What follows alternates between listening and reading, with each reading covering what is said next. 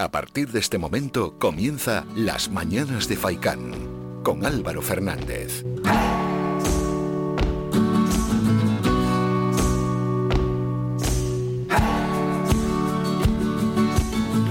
¿Qué tal? Muy buenos días y bienvenidos a las mañanas de Faicán. Reciban un saludo de Álvaro Fernández. Hoy empezamos con un poquito de retraso, 15 minutos. Bueno, no pasa absolutamente nada, pero ya saben los oyentes que este programa es de lunes a viernes de 8 y media a 11 y media de la mañana y lo recalcamos pues para contar con vuestra presencia y para estar aquí siempre bien acompañados y sentirnos arropados por todos ustedes.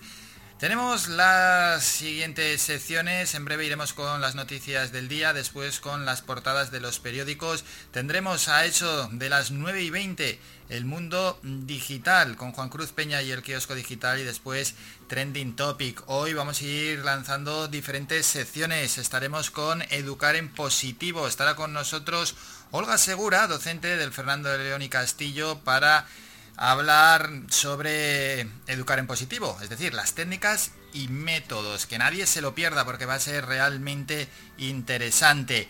Tendremos la sección de deportes, enhorabuena para el Fútbol Club Barcelona, que ayer se clasificó 3-0 para la final de Copa del Rey tras vencer al Sevilla en el Camp Nou y hoy juegan el Levante y el Athletic por la otra plaza que queda para la final de la Copa del Rey.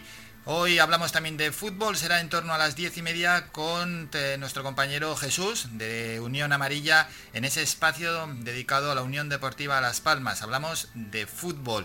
Llega una nueva sección en torno a las 11 menos cuarto, aunque hoy la vamos a adelantar, será pasadas las 10, ese cambio que solo se producirá hoy de actualidad económica. Estaremos con Guillermo Camaño. Él es nuestro compañero del programa Las Cuentas Claras que se emite los lunes desde las 7 y media de la tarde. Es director de Camaño Asesores, es un economista de prestigio. Y hoy iremos con otra nueva sección, es El Incógnito. Un protagonista famoso, un protagonista conocido estará con nosotros e iremos lanzando pistas. Comenzamos, vamos con Es Noticia.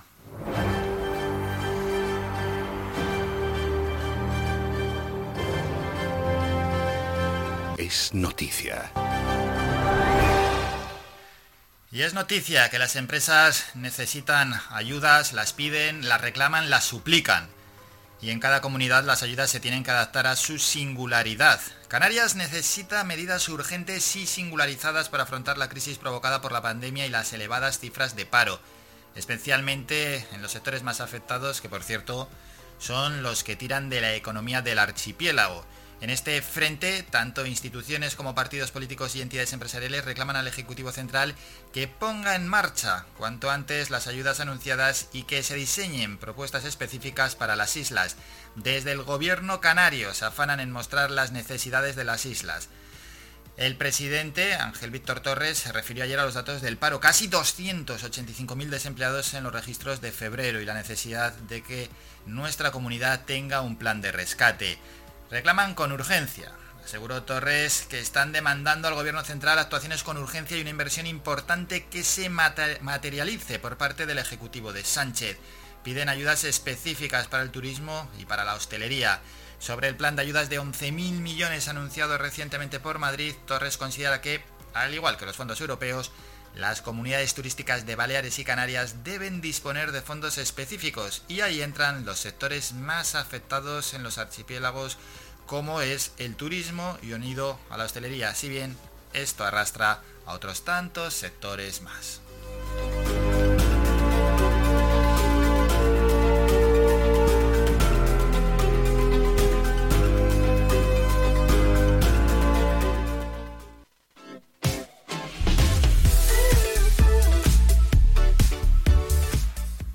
Es noticia y nos vamos con las portadas de los periódicos. Foto, empezamos por los de tirada general, decía foto de portada en La Razón para Villarejo, que sale con un parche en el ojo y la mascarilla, con negra y con la bandera de España. Las cloacas no generan mierda, la limpian, dijo ayer Villarejo.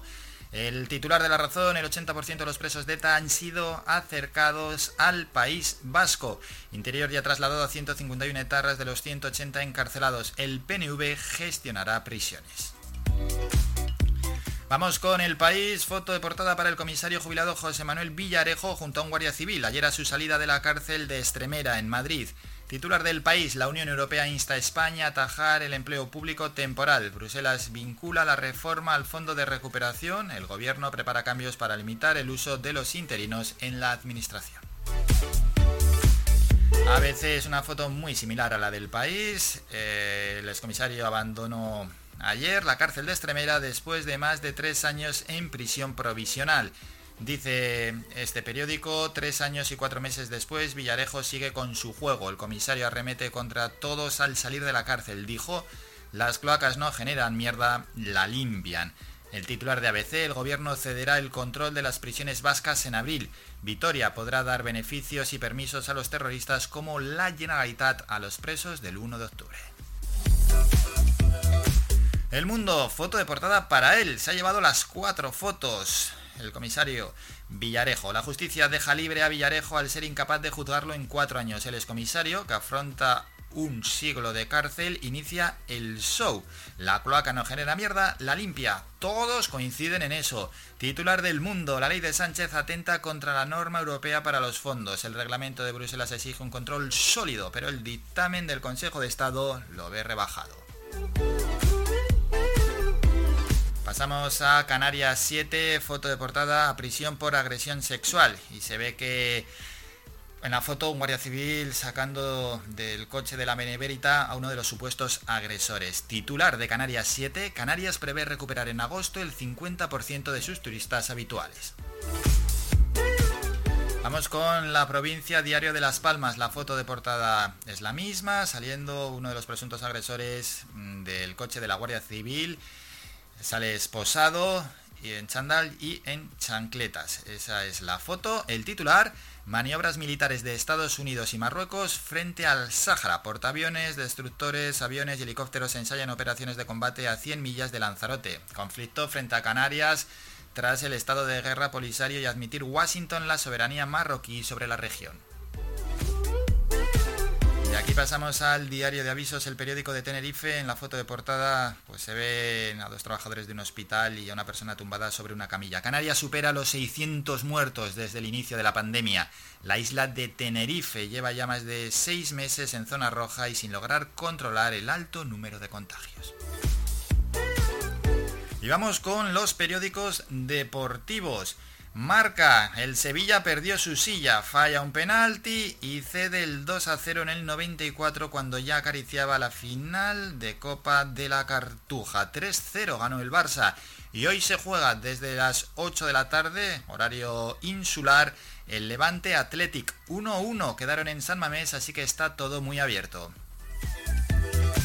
Vamos con el diario AS. Salen en la foto de portada Messi, Braithwaite y Griezmann abrazándose a la final con polémica. Un Barça ambicioso remonta en la prórroga ante un Sevilla con 10. Los andaluces creen que el árbitro perdonó la expulsión de Mingüeza y un penalti del Englet. El Barça crece. Rousset revela que el Barça Gate crece, perdón, que I3 Ventures fue sugerencia de entorno de Soraya Sain de Santa María.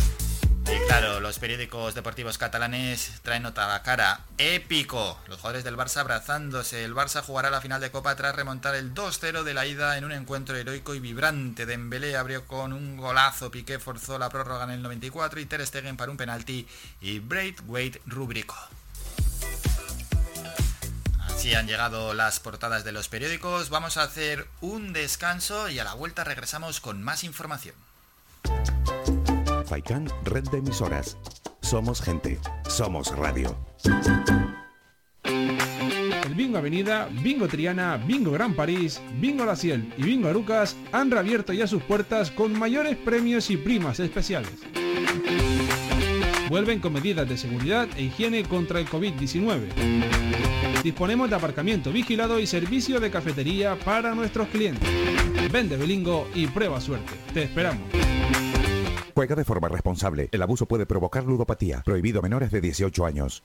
Todo incluido y de regalo un año de seguro por 15.700 euros. Todo incluido por 15.700 euros. 15.700... ¡Despierta! Llévate ahora el nuevo Nissan Yuca Centa con todo incluido y de regalo un año de seguro por solo 15.700 euros. Financiado con RCI Bank. ¡Carmen! ¡Me voy al concesionario! Promoción válida solo este mes o finalización de stock. Véalo en Autos Nixon. Telde. ¿Pensando en construir, reparar o renovar? Deja tus proyectos en manos de profesionales. En Ferretería Germán Medina encontrarás todas las opciones para la industria y el hogar, con calidad y variedad, con todo un mundo de cerámicas a tu alcance, con facilidades para pagar. Financia tus compras hasta en 24 meses y sin intereses. Ahora, además, renovar tu baño te sale más barato que nunca. Ven y llévate tu mueble de baño con lavamanos, grifo, espejo y además plato de ducha y mampara por tan solo 395 euros. ¿Te lo puedes creer? Ven ya a Germán Medina y aprovecha nuestra promoción inigualable. Visítanos en vecindario 928 75 0107 y Polígono Darinaga 928 75 39 54 y en germánmedina.es.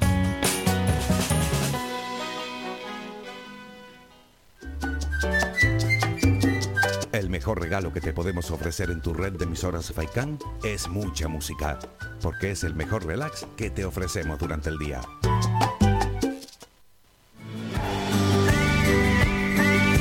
Escuchas Las Mañanas de Faicán con Álvaro Fernández.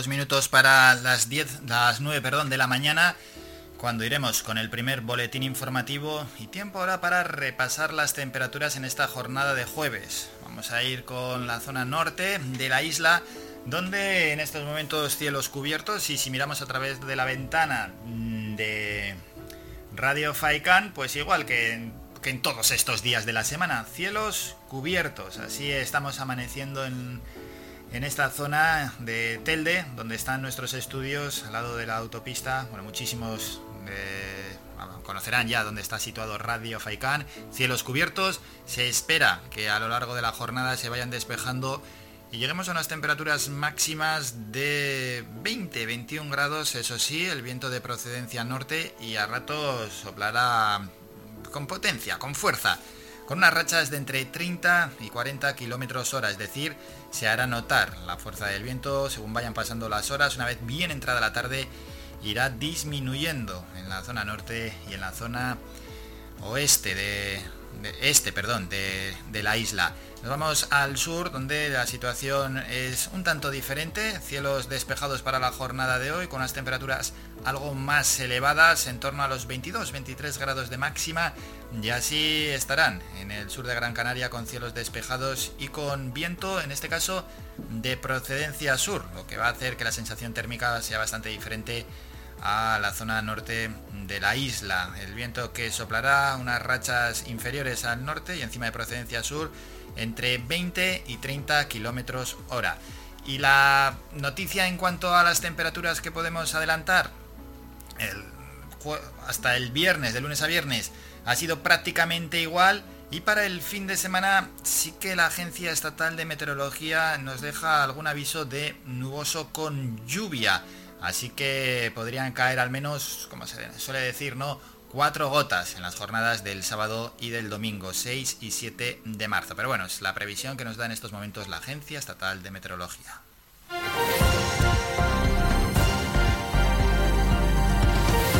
Noticias.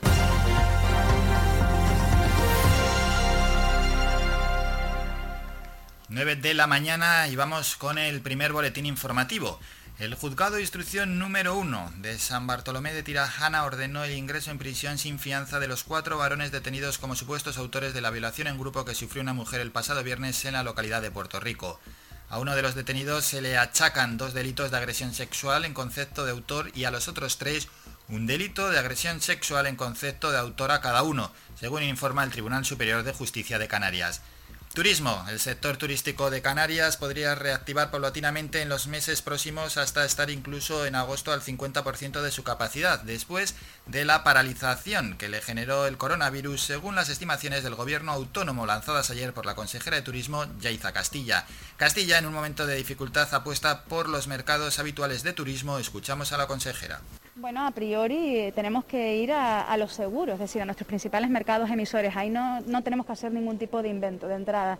¿Por qué? Porque sabemos que son fieles y de hecho nos lo han demostrado, nos lo dicen constantemente nuestros principales operadores turísticos. Y de hecho ya se han visto las reservas desde que el otro día Reino Unido, eh, pues bueno, anunció que a partir de mayo, pues probablemente se abriera el país.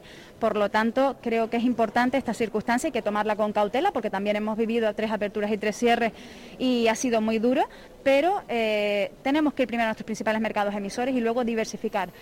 La consejera de Turismo habló de diferentes noticias positivas, desde el crecimiento progresivo del número de personas vacunadas contra la COVID-19 hasta el proyecto de establecer un pasaporte de vacunación a nivel europeo que permita rebajar las restricciones de movimientos impuestas a resultas de la pandemia hacen pensar al Ejecutivo que parece que hay buenas expectativas de que el negocio vacacional de las islas pueda comenzar su ansiada recuperación, según afirmó la consejera.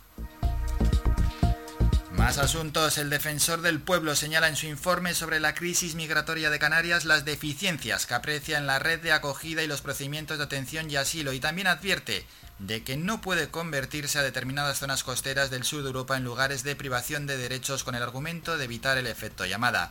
Fernández Magurán cita en este punto las restricciones a la libre circulación que sufren solicitantes de asilo inmigrantes con orden de devolución pendiente de ejecutar que intentan desplazarse al resto de España desde las islas, pero a lo largo de su, de su documento señala problemas e irregularidades en otros muchos ámbitos. Mientras Canarias confía en que otros países de la Unión Europea acojan a menores inmigrantes llegados a las islas, tal como sucedió en su momento con Grecia. Así al menos lo indicó ayer la consejera de Derechos Sociales de la Comunidad Autónoma, Noemí Santana. Y terminamos con otro apunte. El Gobierno de Canarias ha pedido al Tribunal Superior de Justicia de Canarias la subsanación y complemento de la sentencia sobre la oferta pública de empleo de 2018, de forma que se pueda resolver los aspectos cuestionados sin que se anule la oferta de empleo público. El director del Servicio Canario de la Salud, Conrado Domínguez, presidió ayer una reunión extraordinaria de la Mesa Sectorial de Sanidad en la que se informó a los representantes legales de los trabajadores de que los servicios jurídicos, tras estudiar el auto, han presentado ante el TSJC un incidente de subsanación y complemento de la sentencia.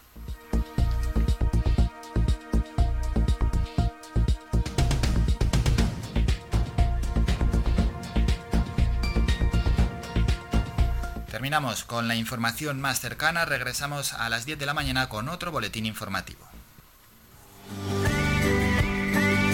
Escuchas las mañanas de con Álvaro Fernández.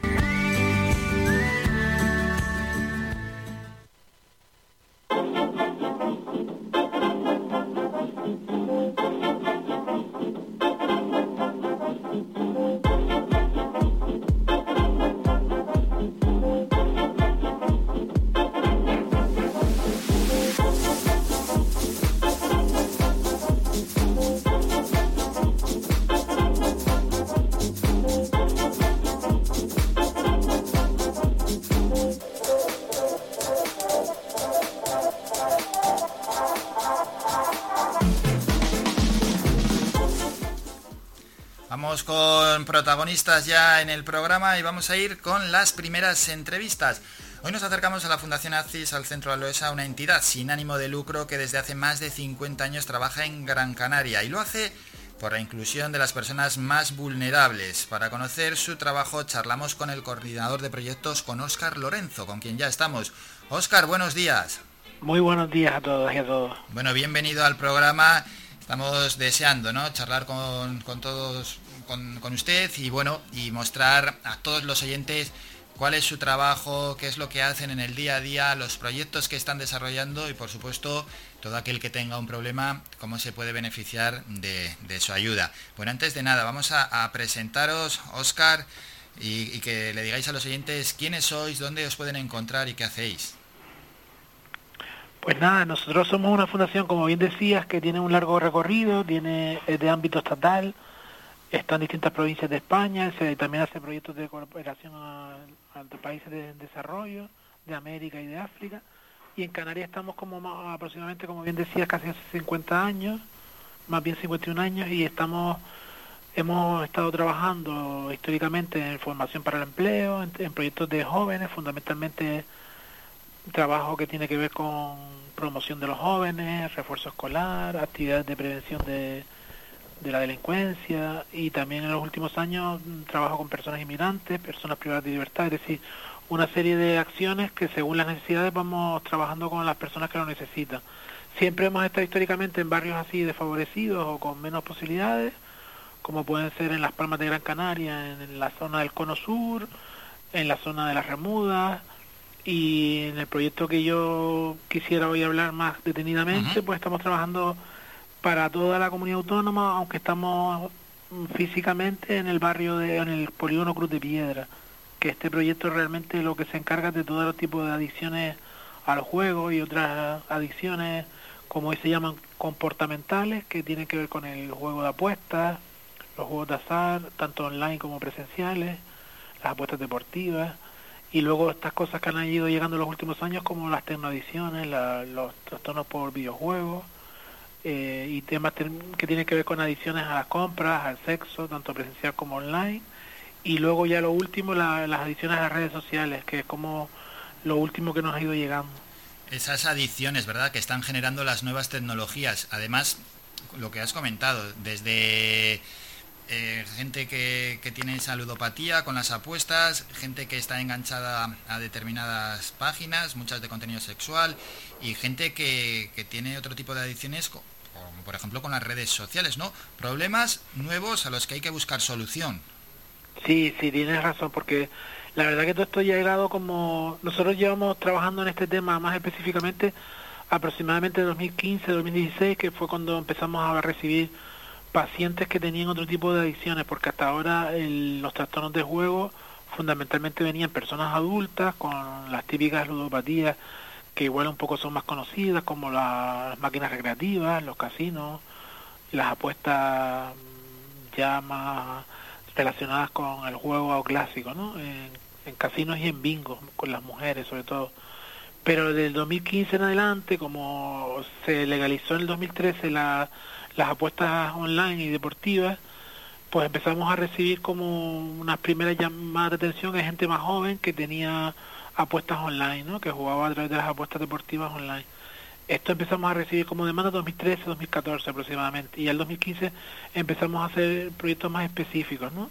Y ya luego, sinceramente, desde el año 2017 en adelante ha sido una aluvión de y un cambio totalmente de perfil, porque ya no solo nos vienen personas jóvenes que apuestan apuestas deportivas, sino incluso menores de edad que tienen adicciones al juego, a, los videojuegos, a las redes sociales, es decir, que el fenómeno tecnológico ha hecho que las mismas adicciones que ya existían antes, con el, la aplicación de, con el móvil, con, estar en casa y no tener que desplazarte, pues hace que se inicien entre estas conductas adictivas mucho antes, además hay como una especie de moda de que te puedes hacer rico gracias a los influencers que te lo venden. Te puedes hacer rico fácilmente apostando, se puede vivir de ello, entonces ellos creen que todo este mundo es bastante inofensivo y terminan con adicciones a edades muy tempranas. Y esto es bastante problemático y nos preocupa mucho porque, claro, puedes tener un joven en el seno familiar que está todo el día usando la tecnología y tú no seas consciente de que está larvándose un problema grave, ¿no? Claro, y este es uno de los grandes problemas que ya está acechando a, a la sociedad, por supuesto a nuestra juventud, y hay que atajarlo lo antes posible, porque ya hemos visto consecuencias fatales, ¿eh, Oscar? Consecuencias incluso de quitarse la vida.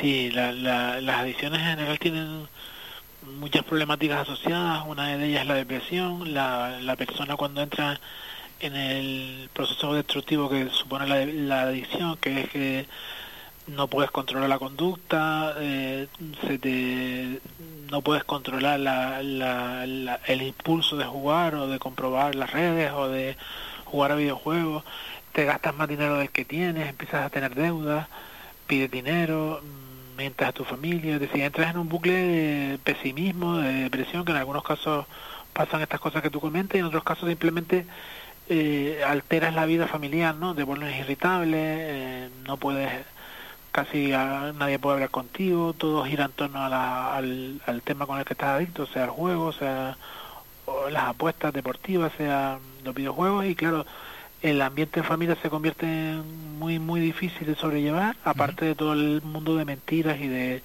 estafas y de conductas asociadas al juego, que es como otras adiciones, lo único que intentas es jugar y recuperar el dinero, pero claro, siempre sin éxito, porque al final la banca siempre gana y al final el, adicto es el que más pierde en todo ello. Ese peligro y esa publicidad engañosa que está al final detrás de todo esto. Antiguamente el ludópata, pues eh, que todo conocemos, el ludópata de casino, el ludópata de tragaperras, por denominarlo así, pero hoy por hoy el ludópata de nuevas tecnologías. ¿Crees, Oscar, que debería la legislación quizás endurecerse en, en, estos ámbitos, viendo los problemas que está generando?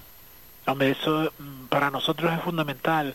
Nosotros participamos tanto a nivel regional como a nivel mm, nacional en, en distintas redes que estamos trabajando para ello, porque al final si los jóvenes siguen viendo que sus ídolos apuestan y piensan que no pasa nada y son triunfadores que se le ven en casa de apuestas, si las apuestas deportivas se publicitan en el deporte y parece que es como una parte más de ver un partido, es difícil que ellos perciban que esto es peligroso. Y claro, hay que regular, como se reguló en los años 90 la publicidad del tabaco y del alcohol, pues es exactamente igual y las empresas no han dejado de, ver, de vender tabaco y alcohol. Es decir, que no es que vaya a haber una pérdida porque se deje de hacer esta publicidad tan agresiva. Y yo creo que ese sería el primer paso. Sin duda ese es un paso va a ayudar a que sobre todo niños y adolescentes no vean esto como algo tan positivo y divertido y que mis ídolos lo hacen.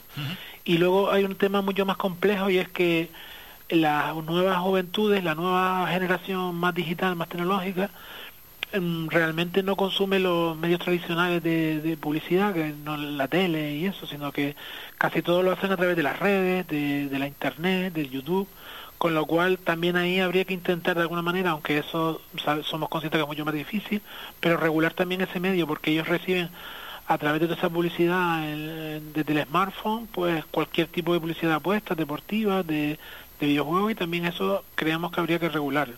Y ya ni que hablar la distancia de y la, y la entrada a los locales de juego, a las salas de juego que están en cualquier esquina y que te, a veces te ves gente menor de edad que vaya a jugar, a quedar dentro o alrededor, con lo cual también eso habría que aumentarla y endurecer la, los controles y la, y la vigilancia, porque entendemos que no es un sitio para uno desarrollarse que sea saludable. Sin duda alguna es un problema grande, terrible y que va en aumento.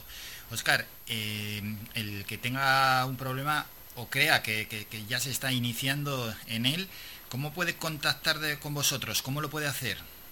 Pues mira, nosotros eh, pueden hacerlo de distintas vías. Nosotros estamos en las redes sociales, que también es un medio que cualquier joven o persona puede acceder a nosotros a través del Facebook, del, Instagram y del Twitter. Tenemos la cuenta que es Axis Canarias o Fundación Axis Canarias. En cualquiera de ellos dos nos pueden encontrar en estas redes y eh, por un privado ya nos ponemos en contacto con ellos. También tenemos un teléfono de contacto que es el 928 703610 928 703610 que ahí les vamos a asesorar si tienen alguna preocupación, si no saben si, si su, su familiar, su amigo, su, su pareja, quien sea, su hijo, tiene el problema, pues le podemos dar una cita presencial o online y hablar y, y simplemente a veces con un par de pautas y un pequeño acompañamiento la, la persona sale para adelante y con una pequeña ayuda. Y en otros casos pues requieren de terapia y hay que asistir al centro o hacer terapias online. Pero en principio mm, te damos las gracias por esta oportunidad porque realmente lo que queremos es que la gente sepa que existe un recurso que es y que puedes en cualquier momento hasta simplemente consultar si lo que tú haces es problemático o no, que a lo mejor... Sí, reconocer si, hay, si tienes un problema o no. Sí, sí, que a veces simplemente con alguien que sepa más del tema, que te asesore, puedes empezar a reconducirlo, no tienes que llegar a, a estas cosas más graves, porque realmente estamos viendo cosas bastante graves, como personas muy jóvenes, muy jóvenes, con 20 años, con deudas superiores a 40.000 euros, que llevan tres años sin casi salir de domicilio, encerrados en, la habitación, con conductas muy agresivas en casa y con la personalidad que las está cambiando, y con ideas de suicidio, como decía bien antes. Entonces, claro, estos son problemas que se pueden evitar y que a veces simplemente con decirlo a tiempo y dejarse ayudar se recupera muy rápido. También hay una parte positiva de todo esto y es que es verdad que se el proceso adictivo es más corto y se, por decir así, se enganchan las personas antes con las tecnologías, pero por otro lado los procesos de rehabilitación son más rápidos. Antes una persona para salir de todo esto se, tenía procesos de, rehabilitación más lentos, de uno, dos años, incluso tres, y ahora tenemos procesos de rehabilitación muy cortos, a veces tres meses, seis meses, un año. Es decir, que también hay una esperanza ahí. Ojalá, ojalá esta conversación les sea de utilidad para todos aquellos que tienen un problema con la ludopatía. Y bueno, para cualquier asunto, Óscar Lorenzo, coordinador de proyectos de la Fundación Asis Canarias, ha dejado los medios de contactos, ¿no? Para contactar con ellos, contactar sin problema y sin dudarlo, porque os van a tender una mano que seguro que es de gran utilidad. Óscar, ha sido un auténtico placer charlar. Un saludo, que vaya todo bien. Muchas gracias por la oportunidad y buen día a todas y a todos. Igual, buen día, hasta luego, adiós. Buen día.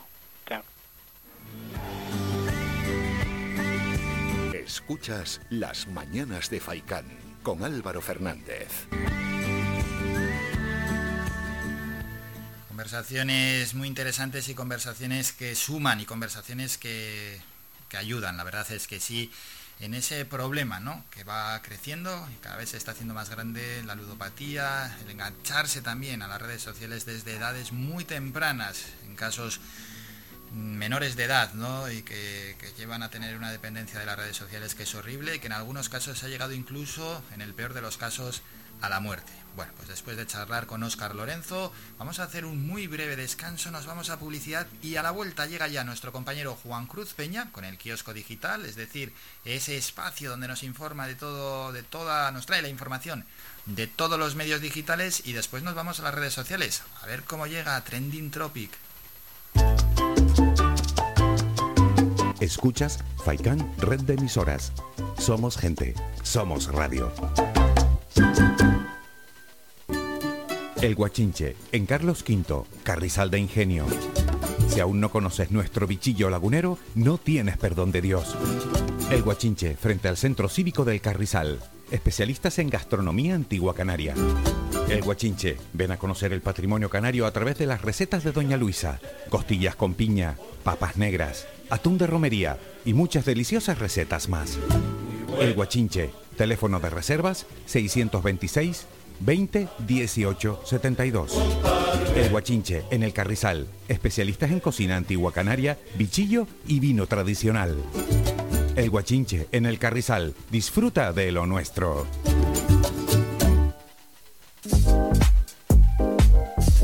Viveros El Rosal, en Montaña Los Veles Agüimes, dispone de plantas naturales para interior y exterior, además de una gran variedad en árboles. Puedes encontrar motivos decorativos traídos de todos los lugares del mundo para decorar tu casa, lugar de trabajo o jardín. Viveros El Rosal dispone de un equipo profesional y humano que te atenderá y aclarará todas tus dudas. Recuerda, en Montaña Los Veles Agüimes, Viveros El Rosal, un placer para todos los sentidos.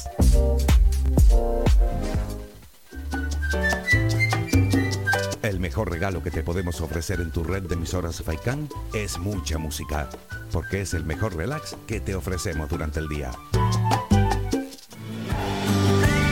Somos la mejor información, música y entretenimiento. Las mañanas de Faikan.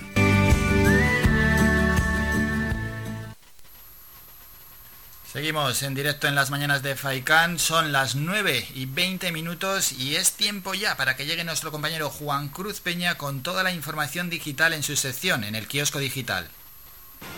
Aquí comienza el kiosco digital el espacio para conocer cómo abren los principales diarios en España, hechos por y para la red, con Juan Cruz Peña. Hola, ¿qué tal? Saludos y bienvenidos. Hoy es jueves, hoy es 4 de marzo de 2021 y comenzamos ya. Vamos con la apertura de El Confidencial. El gobierno espera medidas en la corona que pongan fin al deterioro de su imagen. Fuentes del Ejecutivo y ministros admiten su malestar por los acontecimientos que se van conociendo. A esto se le une la decisión de Zarzuela de frenar la posibilidad de adoptar medidas concretas para profundizar profundizar en la transparencia de la familia real y la opción de abordar reformas legales sobre la corona. Así abre el diario.es. La normativa impuesta por Felipe VI en la familia real impide a Juan Carlos I recibir préstamos con intereses por debajo de mercado. El rey emérito habría incumplido el régimen instaurado en 2015 por su hijo a todos los miembros de la familia real al recaudar los 4,4 millones del último pago a Hacienda con préstamos de amigos a intereses cero o muy bajo. Así abre el español. Villarejo a otros presos antes de quedar libre. La voy a liar fuera. En su módulo le vieron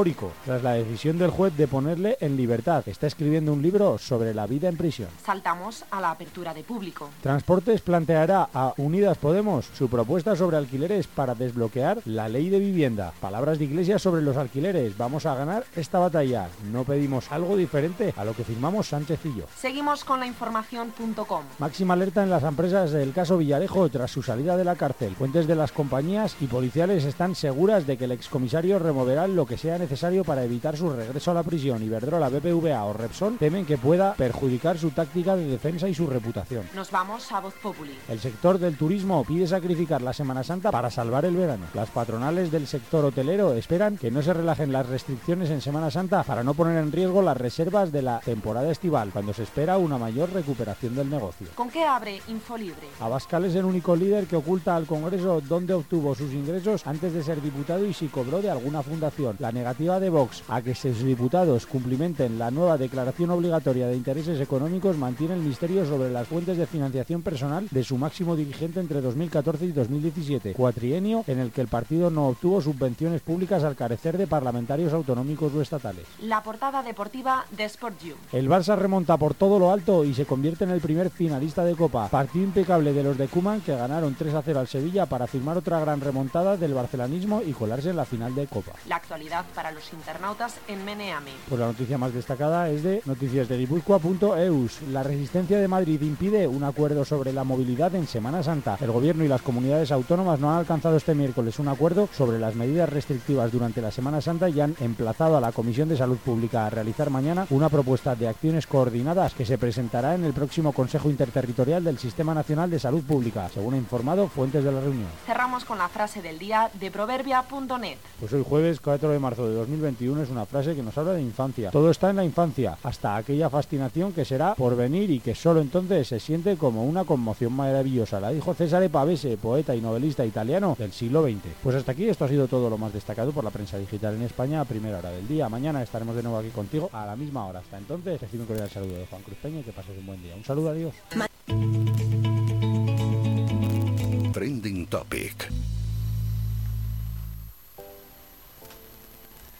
Y así es, gracias Juan Cruz Peña por toda esta información en el kiosco digital. Y nosotros vamos con... ¿Cómo llega Twitter? A ver si noticias más positivas que ayer donde abríamos con esa muerte de Alex Casademund, el cantante de Operación Triunfo 1, pues que tristemente falleció en un accidente. Vamos por tanto con ello, con cuáles son en este caso las tendencias que tenemos en nuestro país. La primera tendencia es Feliz Jueves, la utilizan los tuiteros para poner cada uno lo que quiere. La segunda es Más Madrid, vamos a entrar a ver qué dicen en Más Madrid, que seguro que viene cargadita, ¿no? Siempre que es política. El diario.es asegura lo siguiente, los cuatro ediles próximos a Carmena, Marta Higueras, José Manuel Calvo, Luis Cueto y Felipe Llamas, rompen el grupo de Más Madrid en el ayuntamiento con duras críticas a Rita Maestre. Del núcleo más cercano a la ex alcaldesa Manuela Carmena, Higueras, Calvo, Cueto y Llamas rompen definitivamente con Más Madrid y abren un nuevo cisma en el grupo municipal. Lo hacen con duras críticas a Rita Maestre.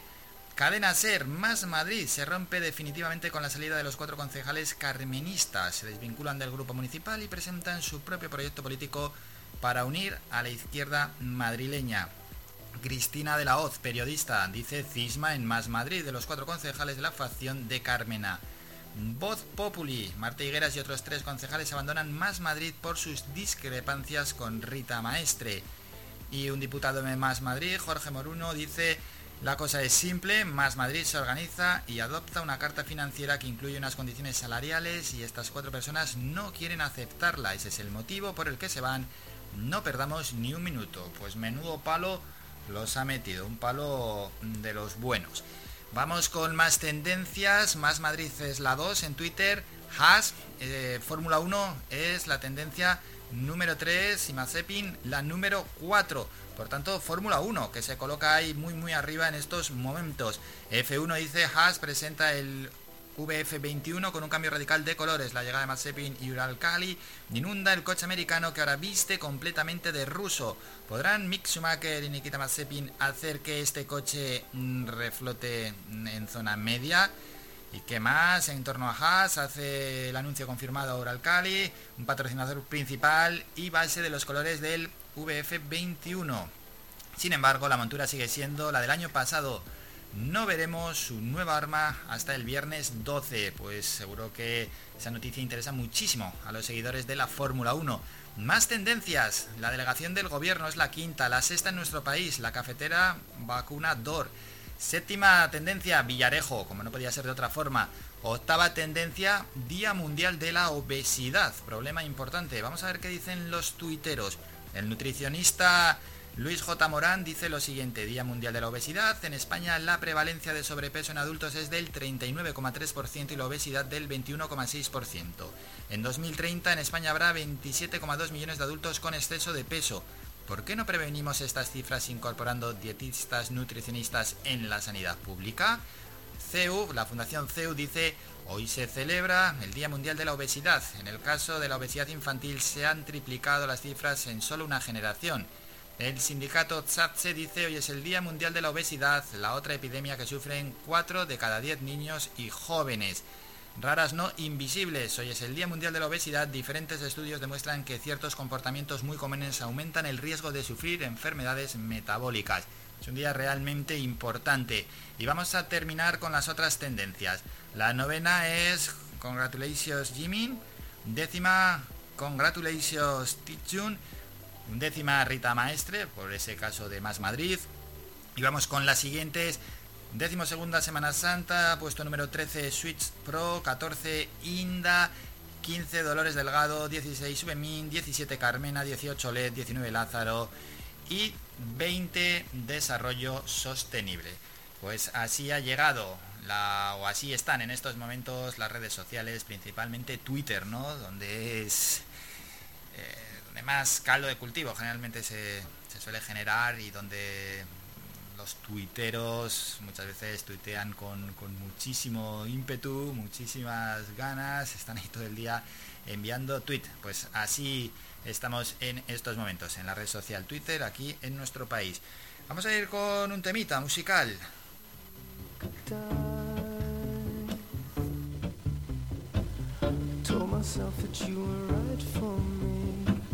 Felt so lonely in your company. But that was love and it's innate,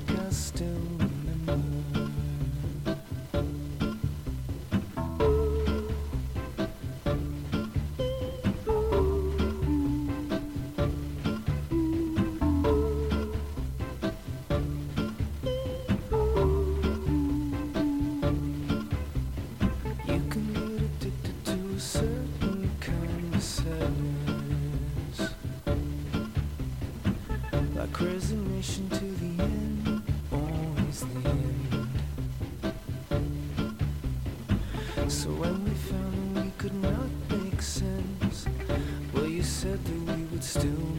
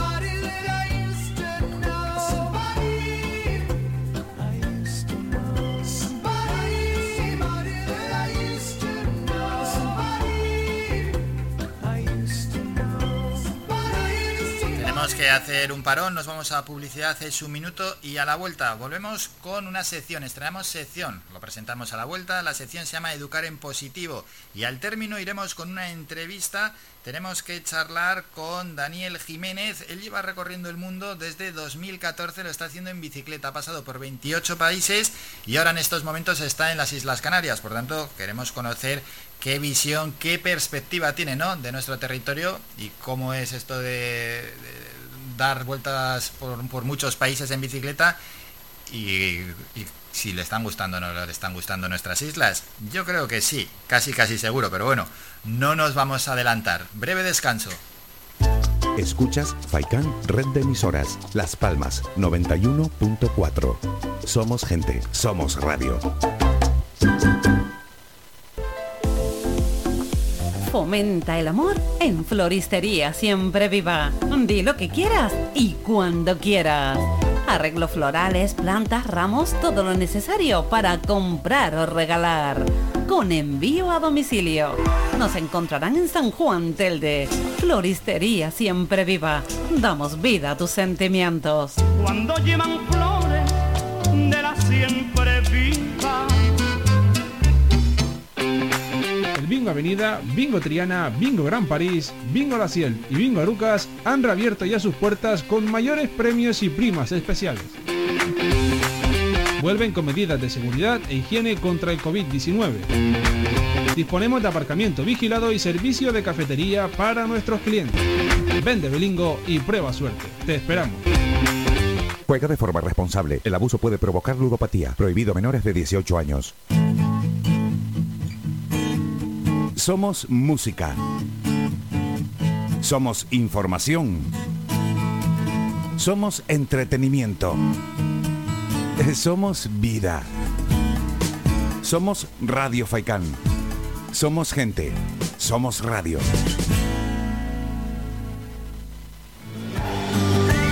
Somos la mejor información, música y entretenimiento. Las mañanas de Faikán.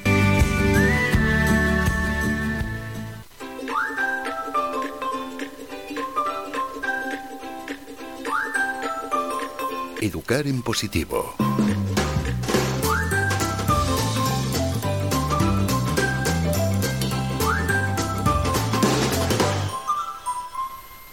En esta primera semana de programa, desde este lunes 1 de marzo que hemos arrancado, lo que estamos haciendo es presentar a nuestros colaboradores que están distribuidos a lo largo de la semana, ¿no? Cada uno tiene su sección en una hora y en un día concreto y lógicamente cada uno trata el tema del que es experto. Experta en educación en positivo es Olga Segura. Ella es docente en el Fernando León y Castilla y es terapeuta. Eh, nos va a hablar en esta sección de educar en positivo, ¿no? de la disciplina, de las terapias, de los métodos que hay que seguir para educar de esta forma, que no es fácil, pero que siguiendo una metodología y unas técnicas seguro que se puede conseguir y bueno, y que seguro que a la hora de, educar principalmente a nuestros hijos, pues nos va a ayudar muchísimo. Estaremos todos los jueves con ella eh, a estas horas para hablar de este aspecto. Y con ella vamos a charlar ya, con Olga Segura.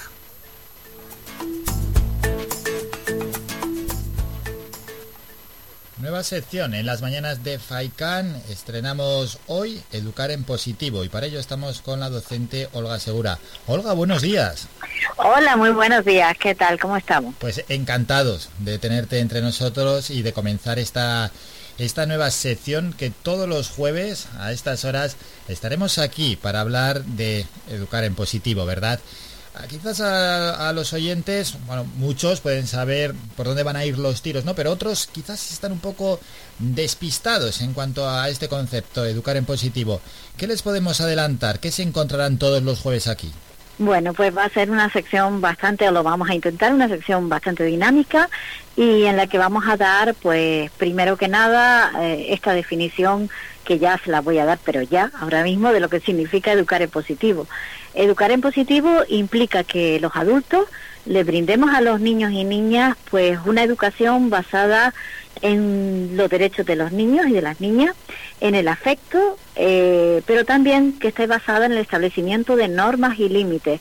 Eh, no se es menos afectivo por, por dar normas y límites y las normas y los límites se les pueden ir encauzando a los niños con mucho amor, con mucho cariño y con, con firmeza a la vez y amabilidad ambas cosas se pueden dar y, eso va a ser importante.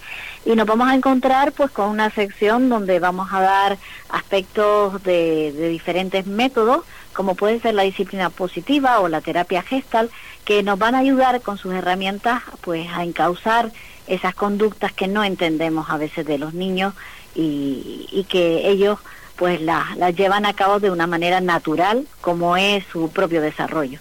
Y es que educar no es fácil, pero bueno, con, estas herramientas algo, algo mejoraremos, ¿no?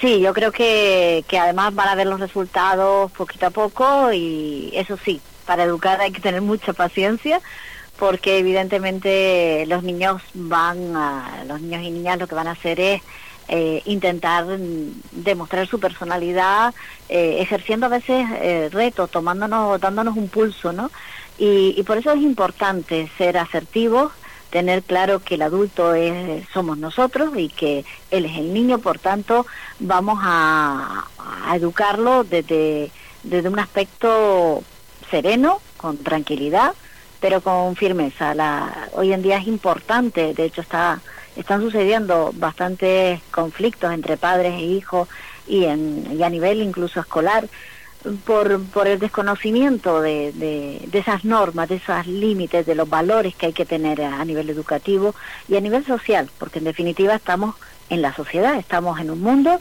donde nos vamos a relacionar unos con otros, donde las emociones tienen un papel importante y yo diría que en los tiempos que estamos viviendo aún más, porque los niños han sufrido, si todos hemos sufrido esta pandemia, pues los niños la han sufrido y, y esas emociones pues tienen que saber encauzarla.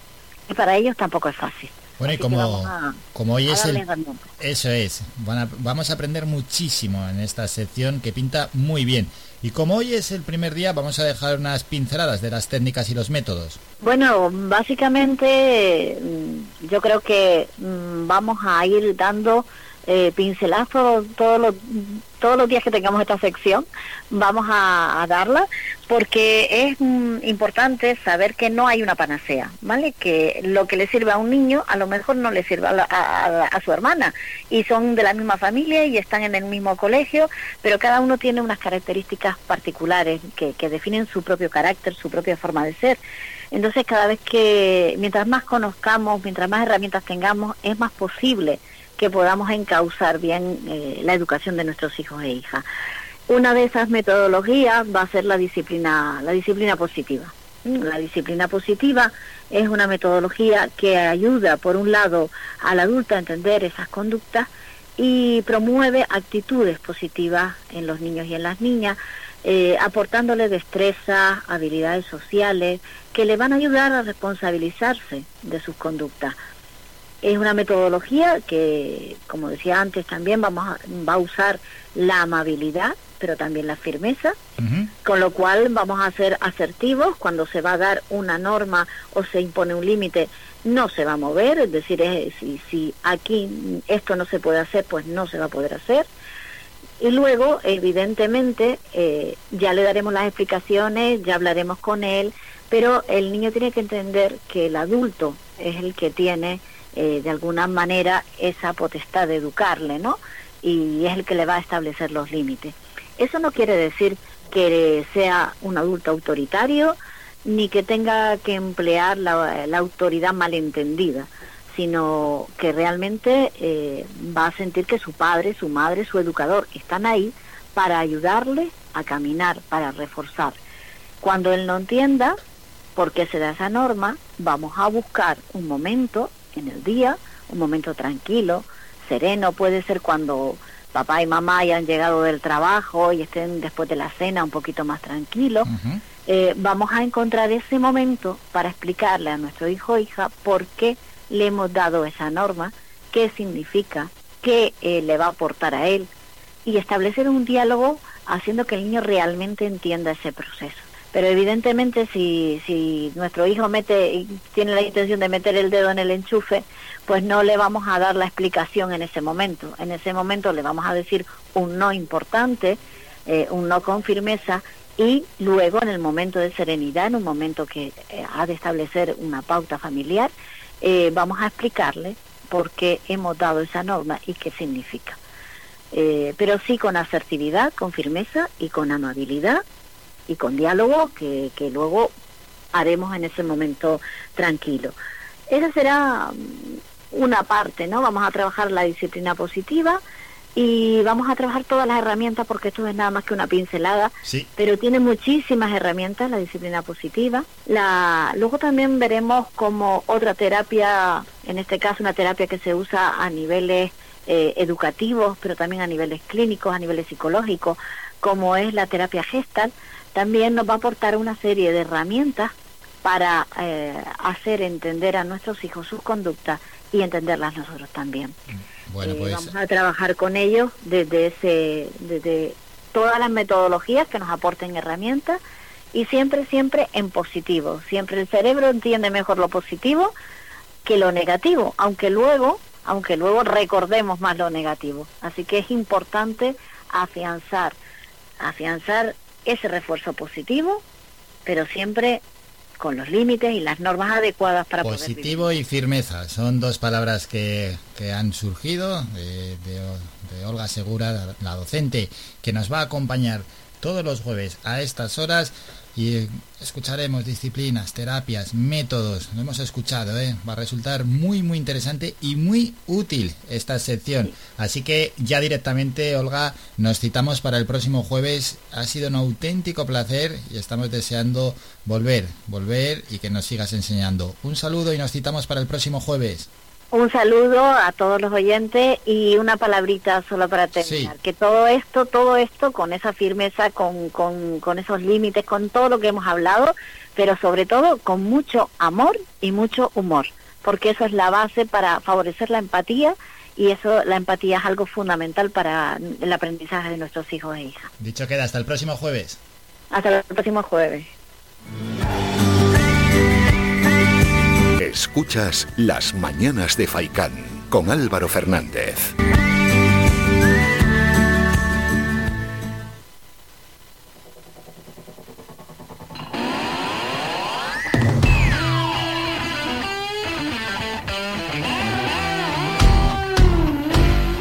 Camino de las 10 menos cuarto de la mañana y vamos con más protagonistas. Lo hemos anunciado hace unos minutos y es que mm, Daniel Jiménez desde el año 2014 lleva recorriendo el mundo en bicicleta. Ha pasado por 28 países y justo en estos momentos recorre Canarias. Aunque tenemos que hablar en plural, recorren, porque ya desde hace pues algo más de dos años lo está recorriendo frente o junto, mejor dicho, a su pareja Judith.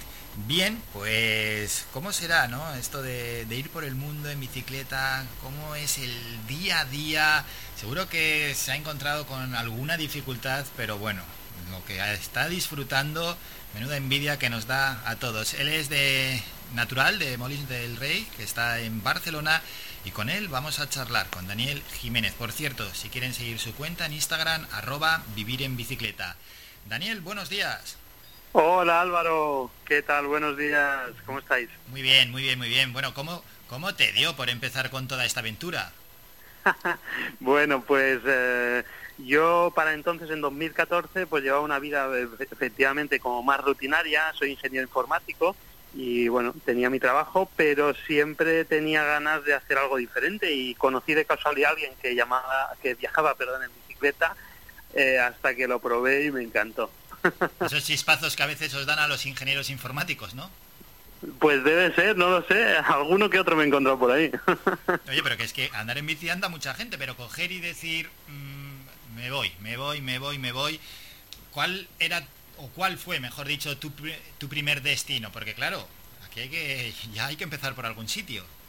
Sí, efectivamente. Yo en primera instancia salí de mi casa en Barcelona eh, como para probar todo este mundillo, a ver si iba conmigo o no, eso de acampar, de no saber dónde dormir, de, bueno, de mm, ir sin un rumbo determinado con la bicicleta, etcétera. Y crucé toda España hasta Santiago de Compostela y bueno, no contento, no suficientemente contento con esa experiencia, me marché a la semana siguiente a Marruecos para ponerle un poco más de intensidad todavía. bueno, el Camino de Santiago, por tanto, es, es buena forma ¿no? de iniciarse. Bueno, desde luego, además yo lo hice en una época, era a finales de febrero, principios de marzo, que verdaderamente estaba muy poco concurrido, entonces, bueno, eh, fui bastante tranquilo en ese sentido.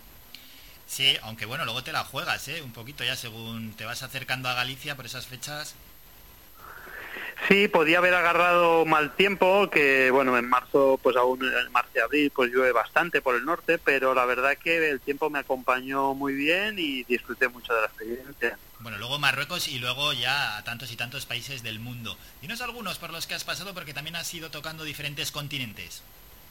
Exacto, pues eh, yo he pasado mucho tiempo de viaje en América. A mí me fascinaba siempre o me atraía mucho toda Latinoamérica y me planté con un vuelo barato que encontré, me planté en Estados Unidos y ahí empecé a bajar. Y bueno, en algunos de los que pasé más tiempo, pues eh, en México, por ejemplo, pasé casi un año.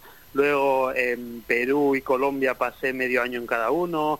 Eh, en Argentina y Chile también pasé bastante tiempo. Me dejé un poco llevar por esos países y y sí, con el único límite de tiempo que me imponían un poco las fronteras a veces o el visado de turista, digamos. Claro, eso te quería preguntar, si has encontrado muchas dificultades para entrar y salir de un país y, de otro.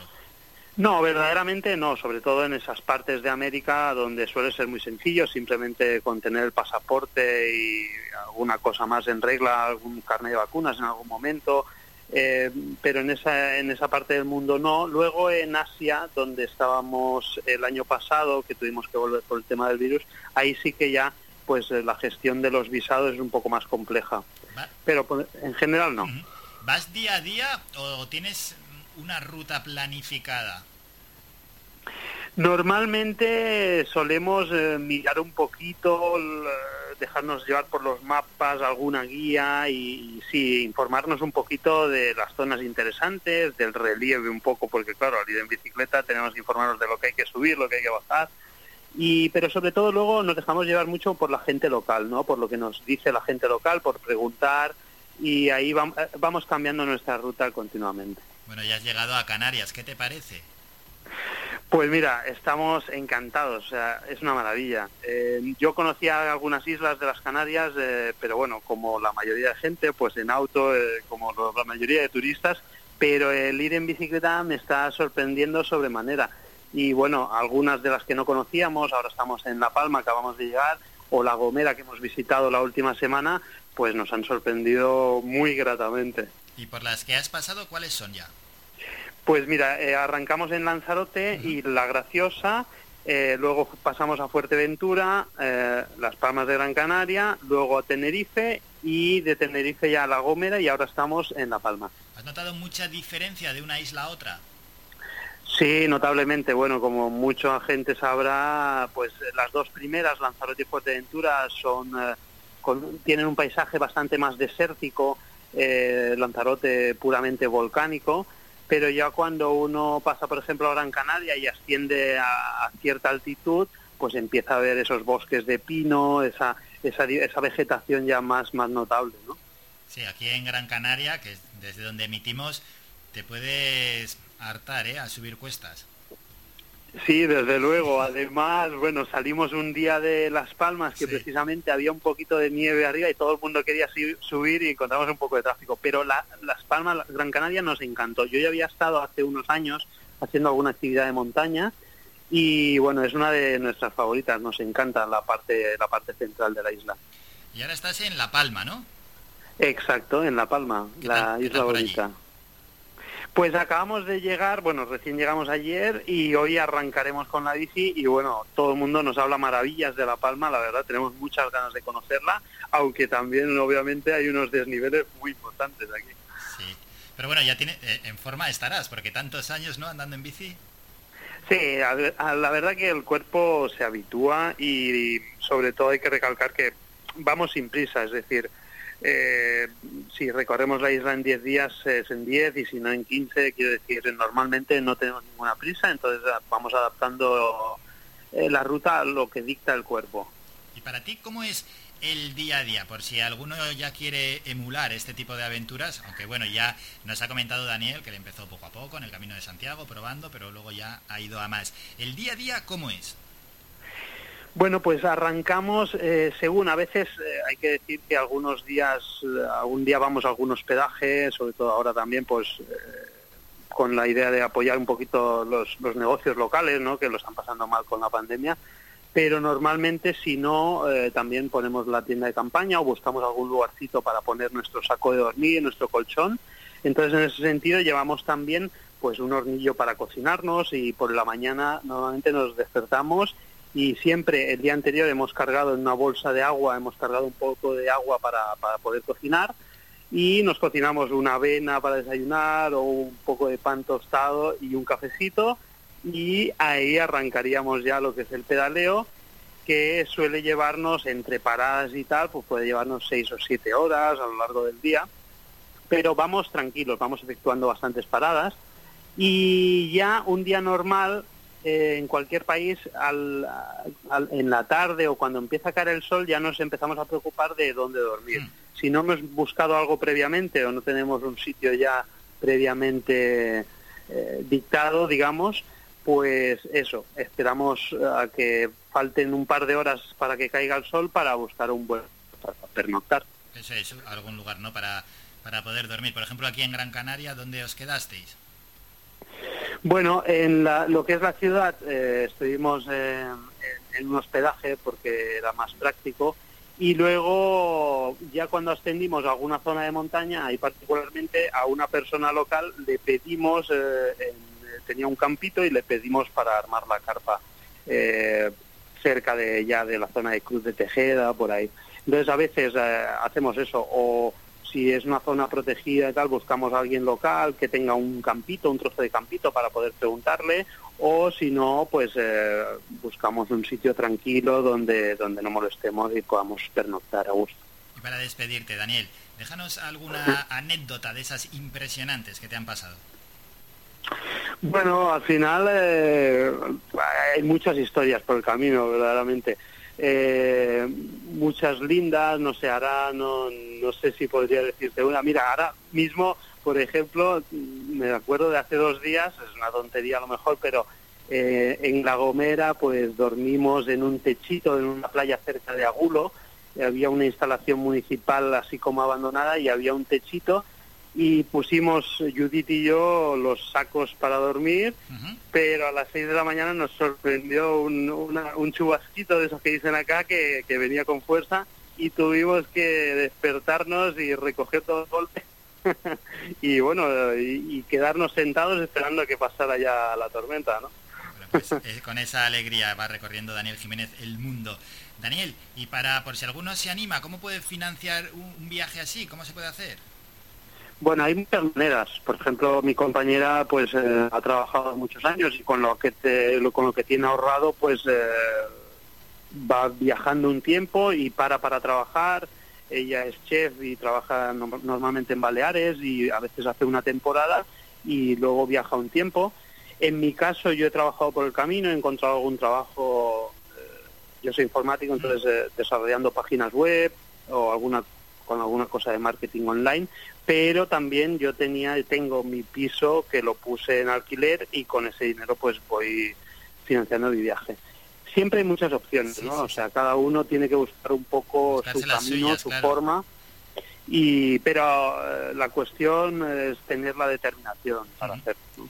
Eso es. es lo más importante. Pues los podéis encontrar en Instagram, arroba vivir en bicicleta. Están entre nosotros, están en Canarias, concretamente en la isla de La Palma. Daniel, ha sido un placer, un saludo y que vaya todo bien en tu vuelta al mundo. Muchísimas gracias Álvaro, un gustazo estar por aquí en Canarias. Hasta luego, adiós. Chao, buen día, chao, chao, chao. Escuchas las mañanas de Faicán con Álvaro Fernández.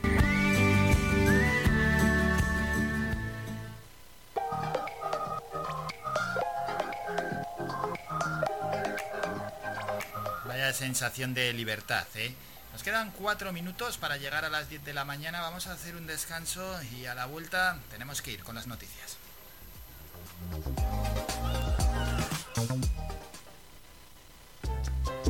Faikan, red de emisoras. Somos gente, somos radio.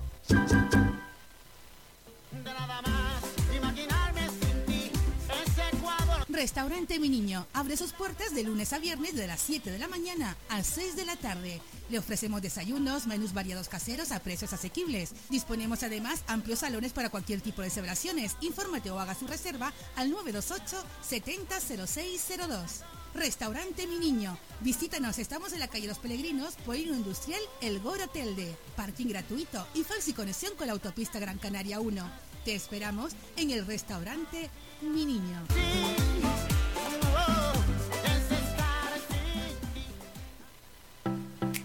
Ven al restaurante La Cofradía de Pescadores de Arguineguín, bajo la dirección de Manolo El Picao. Abierto los martes y de jueves a domingo, de 12 del mediodía a 11 de la noche. Lunes y miércoles cerrado por descanso del personal.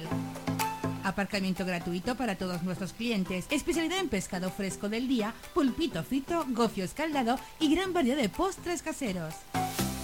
Restaurante La Cofradía de Pescadores de Arguineguín. Del mar a tu mesa.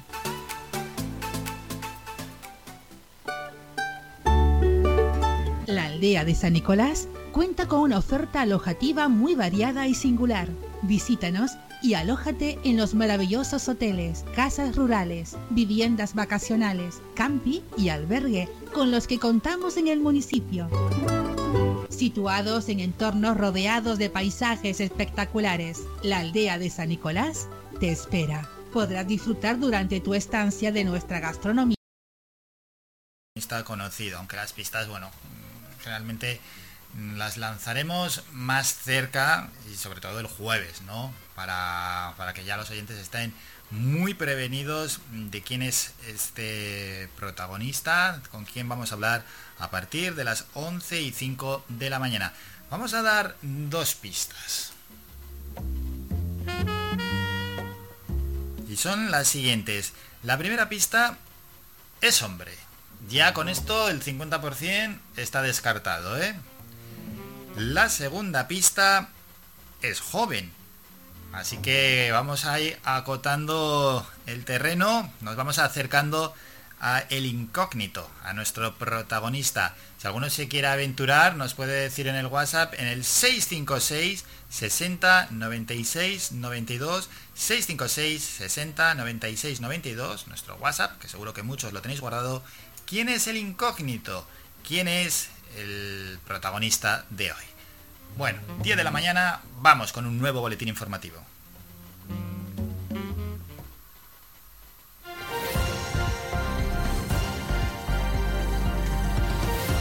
Noticias.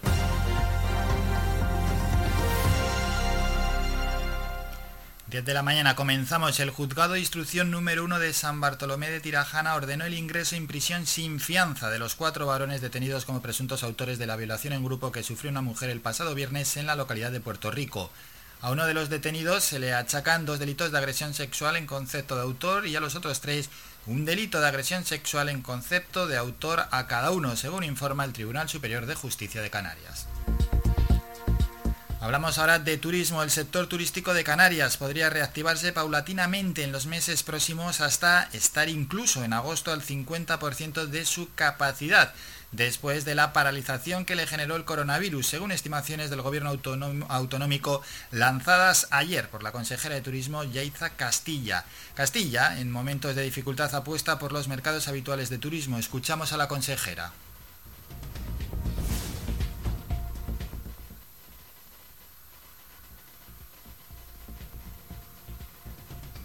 A ver si podemos escuchar a la consejera ahora. Bueno, a priori tenemos que ir a, los seguros, es decir, a nuestros principales mercados emisores. Ahí no, no tenemos que hacer ningún tipo de invento de entrada. ¿Por qué? Porque sabemos que son fieles y de hecho nos lo han demostrado, nos lo dicen constantemente nuestros principales operadores turísticos y de hecho ya se han visto las reservas desde que el otro día Reino Unido eh, pues bueno, anunció que a partir de mayo pues probablemente se abriera el país. Por lo tanto, creo que es importante esta circunstancia y que tomarla con cautela, porque también hemos vivido tres aperturas y tres cierres y ha sido muy duro, pero eh, tenemos que ir primero a nuestros principales mercados emisores y luego diversificar. Diferentes noticias positivas, aseguró la consejera, desde el crecimiento progresivo del número de personas vacunadas contra la COVID-19 hasta el proyecto de establecer un pasaporte de vacunación a nivel europeo. Un pasaporte que permita rebajar las restricciones de movimientos impuestas a resultas de la pandemia. Hace pensar esto al Ejecutivo que parece que hay buenas expectativas de que el negocio vacacional de las islas pueda comenzar su ansiada recuperación, afirmó ayer la consejera. Más asuntos. El defensor del pueblo señala en su informe sobre la crisis migratoria de Canarias las deficiencias que aprecia en la red de acogida y los procedimientos de atención y asilo y también advierte de que no puede convertirse a determinadas zonas costeras del sur de Europa en lugares de privación de derechos con el argumento de evitar el efecto llamada. Fernández Marugán cita en este punto las restricciones a la libre circulación que sufren solicitantes de asilo e inmigrantes con orden de devolución pendiente de ejecutar que intentan desplazarse al resto de España desde las islas, pero a lo largo de su documento señala problemas e irregularidades en otros muchos ámbitos. Mientras Canarias confía en que otros países de la Unión Europea acojan a menores inmigrantes llegados a las islas, tal como sucedió en su momento con Grecia, según indicó ayer la consejera de Derechos Sociales de la Comunidad Autónoma, Noemí Santana.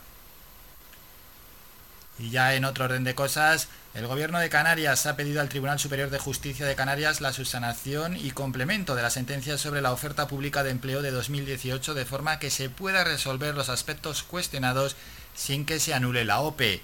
El director del Servicio Canario de Salud, Conrado Domínguez, presidió ayer una reunión extraordinaria de la Mesa Sectorial de Sanidad, en la que se ha informado a los representantes legales de los trabajadores de los servicios jurídicos tras estudiar el auto, han presentado ante el TSJC un incidente de subsanación y complemento de la sentencia.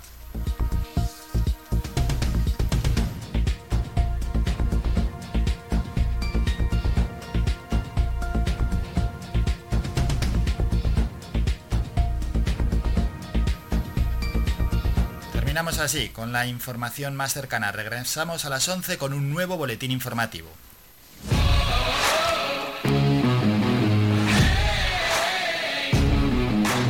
La actualidad deportiva.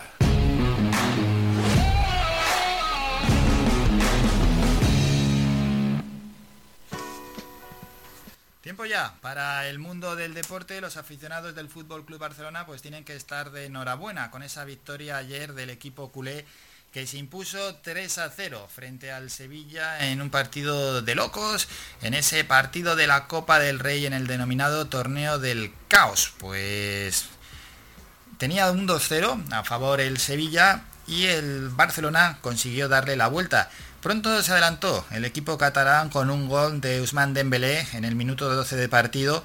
Esto todavía clasificaba al Sevilla. El Sevilla que tuvo un penalti en la segunda parte, un penalti que casi fijo, fijo lo hubiese clasificado, porque ese penalti en caso de marcarlo Campos hubiese supuesto el 1 a 1 y después el Barça hubiese tenido que ponerse 4-1 y tampoco quedaba tantísimo tiempo. Pero bien, seguía el partido 1-0 y fue Gerard Piqué quien ya en el añadido consiguió el 2-0, un resultado que enviaba el partido a la prórroga.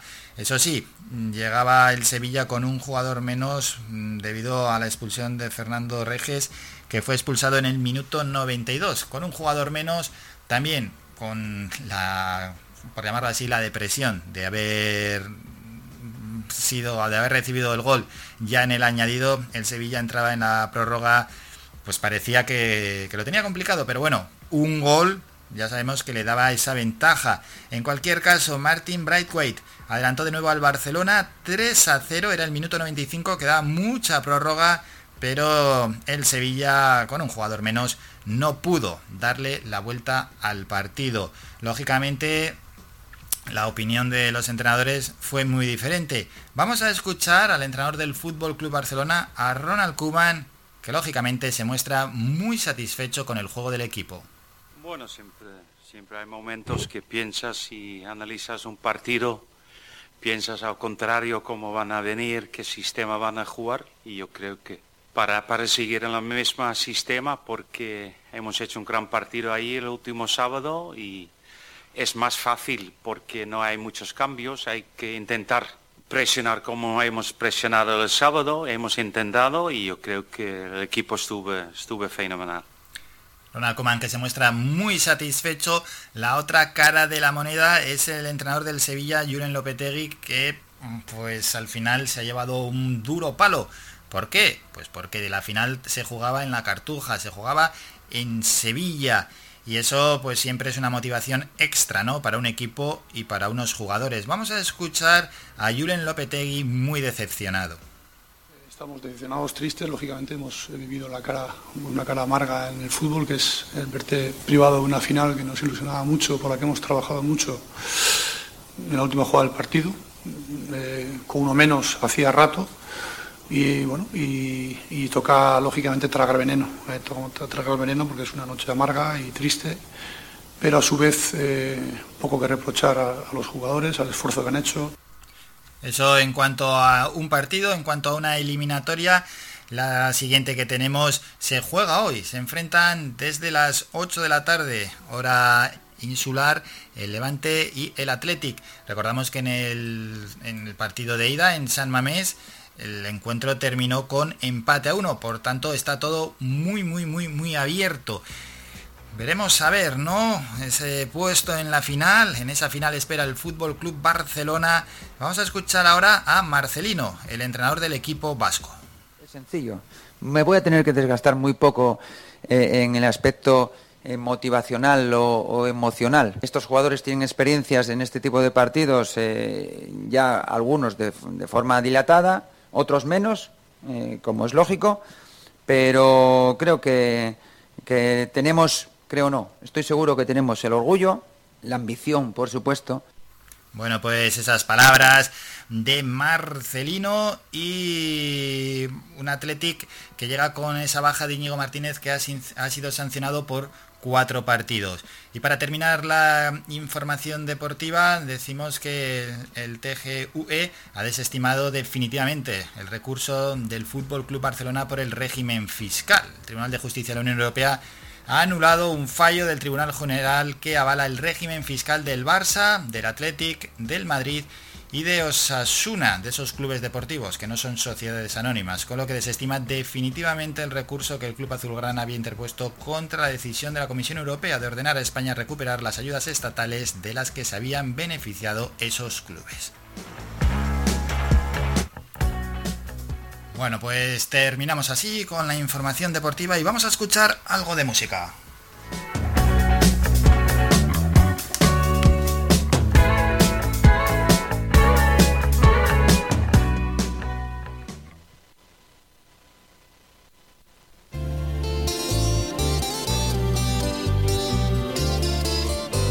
Tengo un corazón mutilado de esperanza y de razón tengo un corazón que madruga donde quiera. Ay, ay, ay, ay, ay, ay, ese corazón se desnuda de impaciencia ante tu voz. Pobre corazón que no atrapa su cordura. Quisiera ser un pez para tocar mi nariz en tu pecera y hacer burbujas y amor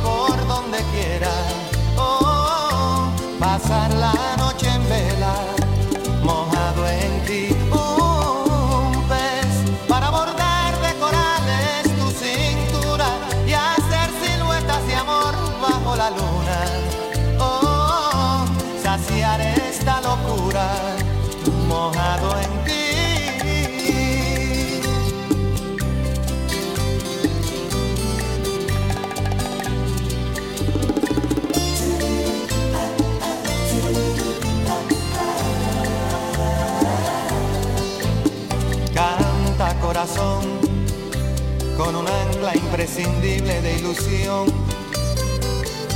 Sueña corazón, no te nubles de amargura.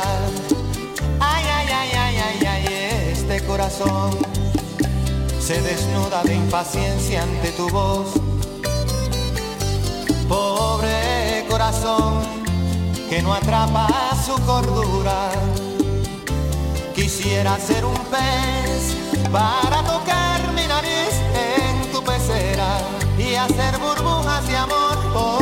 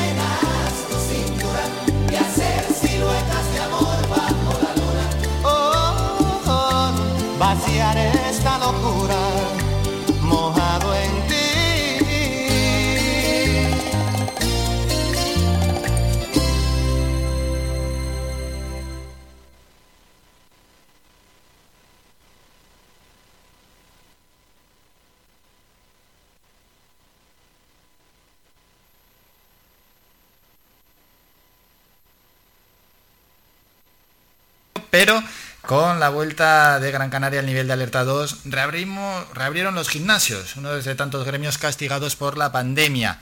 Y nos vamos a acercar hasta el gimnasio Dream Fit de Las Palmas para conocer de la mano de su directora cómo se está desarrollando esta vuelta a la actividad. Estaremos por tanto con, con ella, con Estefanía y conoceremos cómo se desarrolla pues bueno, toda esta actividad. Y después estaremos con nuestro compañero, con Jesús Rubio, en territorio amarillo, para conocer la última hora de la Unión Deportiva Las Palmas.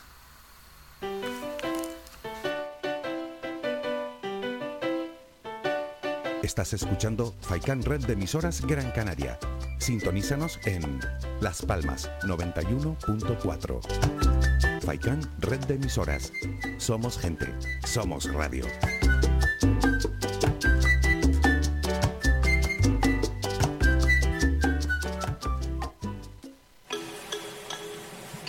Calidad, servicio y buen precio definen el restaurante Perico Junior, ubicado en primera línea del mar, en Playa del Hombre, en Telde. Cuenta con una oferta gastronómica de variados y exquisitos platos. Restaurante Perico Junior les ofrece sus servicios de martes a domingo hasta las 5 de la tarde, cerrando sus puertas los lunes. Además, nuestras terrazas disponen de múltiples medidas de prevención para el COVID-19. Restaurante Perico Junior, lo mejor del mar.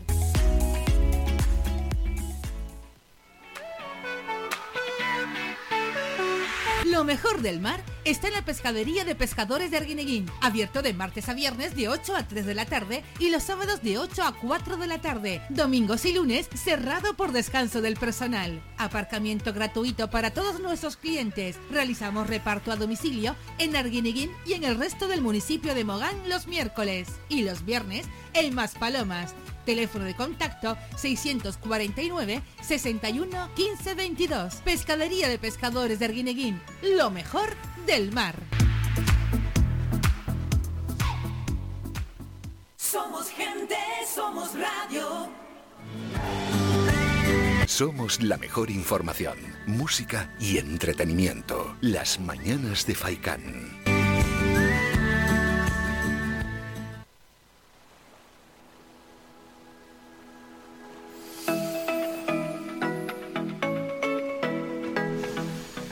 Gusta en este programa ir acercándonos también a diferentes sectores, asociaciones, fundaciones, entidades, también ir tocando gremios y en este caso nos toca el gremio de los gimnasios, un gremio muy, muy afectado por la pandemia que tuvo que cerrar, bueno, como tantas y tantas instalaciones que se hacen en el interior y que con la vuelta de Gran Canaria al nivel de alerta 2 pues han reabierto los gimnasios, ya llevan unos 10 días con las puertas abiertas.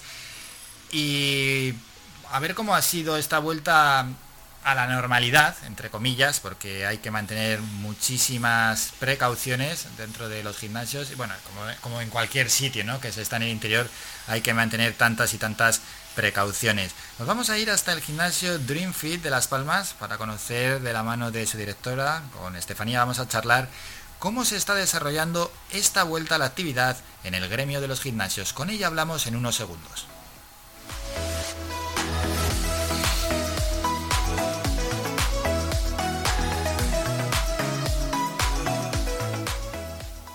Los gimnasios que han estado cerrados durante unas cuantas semanas, al volver Gran Canaria al nivel 2, han vuelto a abrir sus puertas. Y para conocer cómo ha sido este regreso, nos acercamos hasta el gimnasio Dream Fit de Las Palmas para hablar con su directora Estefanía García.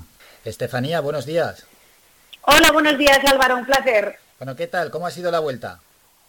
Pues bueno, ante todo, eh, te tengo que decir que emocionante, emocionante, ante un público muy ilusionado a la espera de esa ansiada noticia que teníamos todos semana tras semana mirando, mirando los boletines.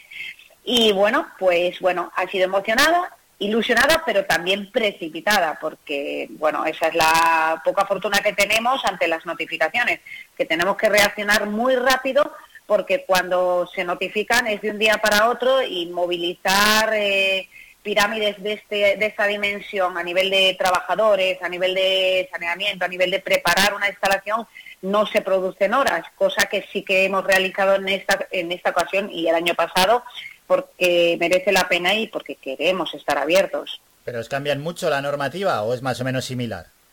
La normativa es igual, Álvaro. Eh, a ver, eh, como volvemos al nivel de alerta de alerta 2, ¿vale? Eh, para nosotros, pues no nos influencian nada, las normas son las mismas. Igual en deportes federados o en otras cosas cambian, incluso son un poquito más flexibles, pero en nuestro caso estamos igual, con la misma normativa que teníamos en, en el nivel 2. Bueno, pues esa vuelta ya a los gimnasios, ¿cómo fueron las semanas cerradas? ¿Cómo lo, cómo lo llevasteis?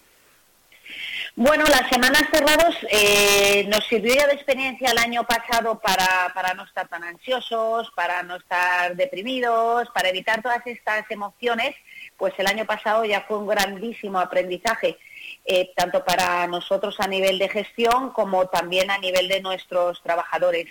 Eh, el público, bueno, pues sí que recibíamos muchos ánimos y que tenía muchísimas ganas de que volviéramos a abrir nuestras puertas pero bueno, sí que es cierto que, nos preguntaban en primera persona los clientes en todas las ocasiones de que cuándo vamos a abrir las puertas, cuando eso no dependía en ningún momento de nosotros, sino de las notificaciones y actualizaciones que hacía el gobierno semanalmente.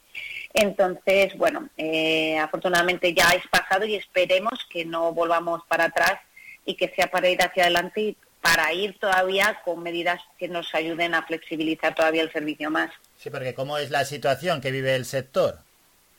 A ver, la situación es una situación preocupante. Eh, eh, tenemos que ser realistas, aunque estemos emocionados, es preocupante porque ya eh, estamos creando el cierre del año pasado, que produjo sus pérdidas, y con este, pues otra vez, cuando creíamos que ya íbamos pasito a pasito, que tiene ganas de, de volver a los mismos números y de volver a una normalidad, pues otra vez cerrar las puertas pues te hace que, sea un retroceso brutal en cuanto a bolsa de clientes. Entonces, eso, eso sí que es preocupante y esperamos que lleguen las ayudas tan prometidas que, que ha dicho el gobierno, eh, pues bueno, que, que lleguen rápido también eh, y todo nos va a ayudar. Sí, por esas ayudas te quería preguntar, ¿qué os han prometido? A ver, lo que se han prometido son tanto para nosotros como para la hostelería, porque estamos en el mismo grupo hasta que consigamos que se nos saque de ese grupo, que es del ocio, que no tiene sentido que las instalaciones deportivas, las cuales somos salud, reitero, somos salud, eso es lo más importante, y parte de la solución estemos dentro de un grupo eh, pudiendo estar en el de primera necesidad. Entonces, lo que necesitamos es, en primer lugar, que se nos mueva del grupo. Pero bueno, sin, sin abrir otros jardines, eh, eh, las ayudas que se han prometido son las ayudas directas, rápidas, para nuestro sector, pero claro, necesitamos que salgan ya publicadas para poder solicitarlas porque bueno, eh, día que pasa, mes que pasa, pues, pues oye, pues necesitamos ya una balsa de socorrismo. Y de cara al futuro, desde el gimnasio Dreamfit, del que eres directora, ¿cómo lo afrontáis? ¿Cómo veis la perspectiva de futuro? Bueno, la perspectiva de futuro, la verdad que a nosotros nos gusta ser positivos porque en esta vida hay que ser positivo, pero hay que ser realista. Eh, lo para una buena recuperación tenemos un camino todavía largo, que es una estimación entre que la tienen todas las instalaciones deportivas para volver a conseguir los mismos números en los que estábamos antes de los de los confinamientos, pues va a llevar una media de año y medio, dos años porque, porque evidentemente ha sido un frenazo brutal en la cual todas las instalaciones deportivas hemos perdido una media de 40-50% de la bolsa de clientes. Eso es algo brutal. En nuestro caso tenemos la fortuna de que, de que bueno, pertenecemos una ingrese a una gran empresa muy solvente, eh, en la cual hemos hecho acoplo eh, de, nuestros ahorros, de, para, ahorros de futuro que en este momento nos han, nos han servido. Pero bueno, eh, que, que es un largo camino que ahora mismo hay que ir pasito a pasito, sin grandes pretensiones, marcándonos metas a muy corto plazo y reaccionando ante lo que pueda surgir. Pero bueno, ya con la experiencia que tenemos ya de todas estas cierres. Sí, así es. Bueno, y datos duros ¿eh? para el sector, esos datos que, has dicho y que has comentado. Una vez que habéis abierto los gimnasios, ¿ya estáis pudiendo ofrecer todas las actividades? No, no, no. Eh, seguimos con unas restricciones que todavía siguen siendo muy duras porque todavía no están adaptadas a, los, a las peculiaridades de cada una de las empresas. Eh, se, eh, se, nos, eh, se nos establecen unas medidas que, que son iguales para, para pues igual para unos gimnasios más pequeñitos que para otros más grandes. Nosotros pudiendo tener una oferta igual mayor en clases colectivas, pues lo tenemos muy capado en los aforos teniendo las clases y, los espacios tan grandísimos como tenemos. Eso nos ayudaría el que se flexibilizara ahí, pues el que pudiéramos redistribuir a, la gente dentro de los espacios de manera óptima. Pero bueno, y ahora mismo llegado a este punto, lo único que queremos es seguir abiertos y bueno, pues aceptamos las restricciones, pero lo que queremos es que eh, aún a pesar, eh, entrando en un nivel de atleta 3 posible, que, el sector del fitness no se vea perjudicado porque somos los que más medidas hemos tomado de todos los sectores. Entonces hemos hecho todas estas medidas posibles y, el, y, la inversión que hemos hecho al tomarlas ha sido brutal ya desde el principio. Entonces, que se tenga en cuenta eh, esa apuesta que nosotros hemos hecho, porque, insisto, no tenemos apenas contagios. Este es un número inferior a un 0,28 o menos. Eh, no hay nada, no hay contagios. Entonces, si no hay contagios, no hay pruebas eh, para, para avalar un cierre. Entonces, lo que queremos es seguir dando salud y ofreciendo ese servicio que quiere la población. Eso es, y con esos datos, bueno, ahí están, esos datos en cuanto a posibilidad de contagios. La última pregunta, Estefanía, ¿los deportistas eh, los ves confiados, los ves entrenando con, con tranquilidad o, se los o los ves un poquito preocupados? a, título genérico, eh, todo el mundo eh, está bien, está contento, es lo que dije al principio, han venido, es un público que ha venido ilusionado y comprometido, comprometido con cumplir las normas. ¿Por qué? Porque saben que eh, nosotros nos jugamos mucho. Entonces todo el mundo quiere seguir entrenando. a ver, está habiendo muchas secuelas a título no, no solo físico, muchas personas que no entrenan por, eh, por estética, la gran mayoría entrenan por salud. Entonces, esas personas eh, que no puedan entrenar, pues les supone que es un, en detrimento de su salud. Y después, aparte, a nivel psicosomático, eh, hay un incremento muy evidente de las enfermedades depresivas y emocionales. Entonces, a ver, que se cierre, pues todo el mundo está interesado en que eso no vuelva a suceder. Entonces aquí cumplen todas las normativas que le pedimos en cuanto a usos de mascarilla, de limpieza, de higiene, de distanciamiento. Eh, somos afortunados, la verdad.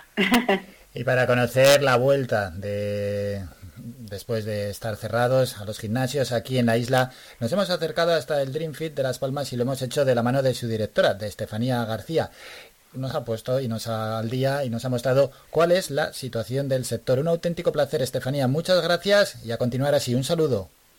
Muchas gracias, Álvaro. Un saludo desde Dreamfit. Chao, chao. Escuchas las mañanas de Faicán con Álvaro Fernández.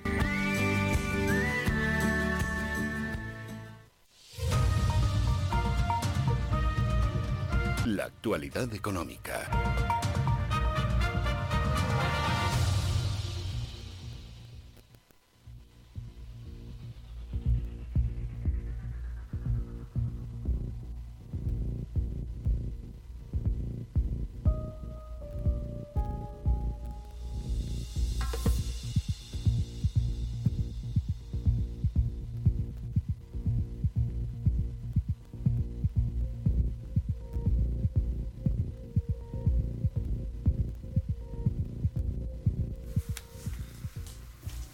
Camino de las diez y media de la mañana y vamos con una nueva sección. Tenemos que hablar de economía. La sección se llama Actualidad Económica y todos los jueves nos acompañará sobre estas horas, diez y media más o menos, el economista Guillermo Camaño.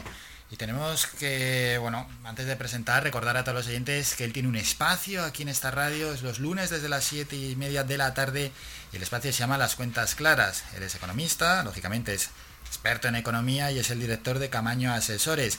Guillermo, buenos días. Muy buenos días Álvaro, ¿cómo estás? Bueno, estoy deseando, ¿no? Deseando presentar la sección a todos los oyentes, que ellos también se animen, ¿no? A participar de forma activa, si algún día tienen alguna duda, que nos lo hagan llegar con tiempo. Pero bueno, también Guillermo, que presentes tú cómo será esta sección de unos 10 minutos que trataremos todos los jueves. Bueno, vamos a tratar en esta sección de dar las claves de la situación económica, las noticias más recientes, brevemente comentadas. Y después yo creo que también es importante también poner en la pantalla de radar de nuestros oyentes eh, aquellas cuestiones que, bueno, eh, prevemos que vayan a ir sucediendo, sobre las que valga la pena, eh, digamos, mantener la vista puesta porque, porque puedan tener un impacto en esa situación económica general y al final en, la situación económica y en los bolsillos de cada uno de nosotros. Que nadie se asuste, ¿no? Cuando escucha el tema económico, que a veces parece que hay como, economía, esto se puede hacer un poco denso, ni mucho menos. Vamos a tratar de hacerlo lo más eh, asequible y, lo más didáctico posible, tratar de sobre todo poner el acento en, las claves de esas cuestiones que efectivamente pueden ser farragosas para, el que no conoce la materia, pero eh, ya digo, siempre con, ese ánimo de comunicar y, de recalcar lo más, lo más interesante, evidentemente siempre con una visión crítica que, es la que eh, tratamos de de trasladar. Vamos con algún tema. Vamos a tratar, el pasado martes salieron los datos del paro, unos datos que para nada son buenos. Efectivamente, las, noticias son francamente malas, sobre todo en el caso de, Canarias.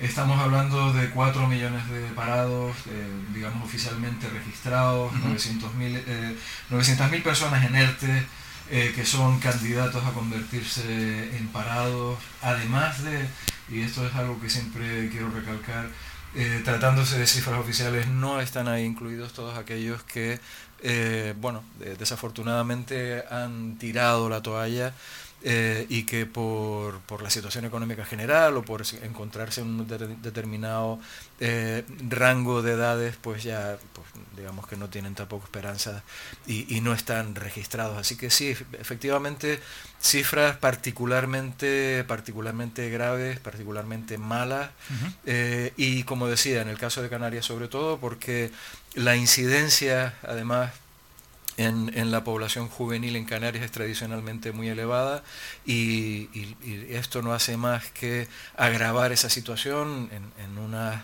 cifras de paro estructural en las que nos movemos siempre que están muy por encima eh, del resto de la, de la media del resto nacional. Un paro que en febrero ha subido en 4.247 personas en nuestra comunidad y se sitúa en casi 283.500 personas, eso inscritos en las oficinas de empleo. Bueno, por delante tenemos unos meses, no sé Guillermo, si los ves mm, positivos para la creación de empleo o todavía hay que esperar muchísimo. Especialmente, especialmente críticos desde ese punto de vista por lo que decíamos, por ese volumen, esa cantidad ingente de personas que están en ERTE y que están eh, sencillamente en un limbo. Eh, sin poder tomar decisiones en cuanto a su futuro, sin saber cuál va a ser el, futuro en última instancia, y, con una probabilidad muy alta de que si el sector turístico no se recupera, eh, pues eh, no solamente eh, que pierdan su empleo los asalariados, sino que veamos como autónomos y, sobre todo pequeñas y medianas empresas pues se ven abocadas al cierre, al concurso de acreedores, en última instancia a la quiebra. Claro, y es que estamos en una situación, en un terreno que ningún economista habéis pisado en el siglo XXI. Estamos en una pandemia, por tanto no es fácil no hacer unas previsiones y mucho menos para una comunidad como la nuestra, como Canarias, que depende tantísimo del turismo. Efectivamente, es una situación del todo excepcional, además, eh, no solamente en lo económico, sino en lo social y en lo político, también en una situación de excepcionalidad manifiesta. Así que estamos eh, en terreno desconocido y en base a las variables que estamos, que, estamos conociendo y además que vamos conociendo cada día, eh, pues una situación francamente muy, muy delicada. Claro, porque un economista, ¿cómo puede lidiar contra los nuevos brotes que salen de la pandemia, contra las vacunas, si envían o no envían las dosis. Y son decisiones además eh, de carácter político en, muchos casos que afectan a nuestra principal eh, área de actividad, al, turismo. El hecho de que el gobierno del Reino Unido eh, abra o cierre la puerta al turismo tiene un impacto directo sobre nosotros y ahí esta es una variable que nosotros en absoluto podemos controlar. Luego, por otra parte, dejando ya aparcado el tema del desempleo, quisiera preguntarte por esas ayudas a pequeñas y medianas empresas y también a autónomos. Efectivamente, en el día de ayer conocíamos el decreto ley del Gobierno de Canarias en el que se daba eh, publicidad eh, ya, eh, digamos, en detalle y se sustanciaban esas ayudas que el día anterior se habían, se había anunciado que había aprobado el, el gobierno local. Bueno, en, las noticias se hablaba inicialmente de 400 millones en ayudas directas. Eh, cuando vamos a ver el texto del decreto ley, en realidad de lo que se habla de ayudas directas para pymes y autónomos son 84 millones de, euros, si no recuerdo mal, que van 18 millones a autónomos y 66 a las pymes.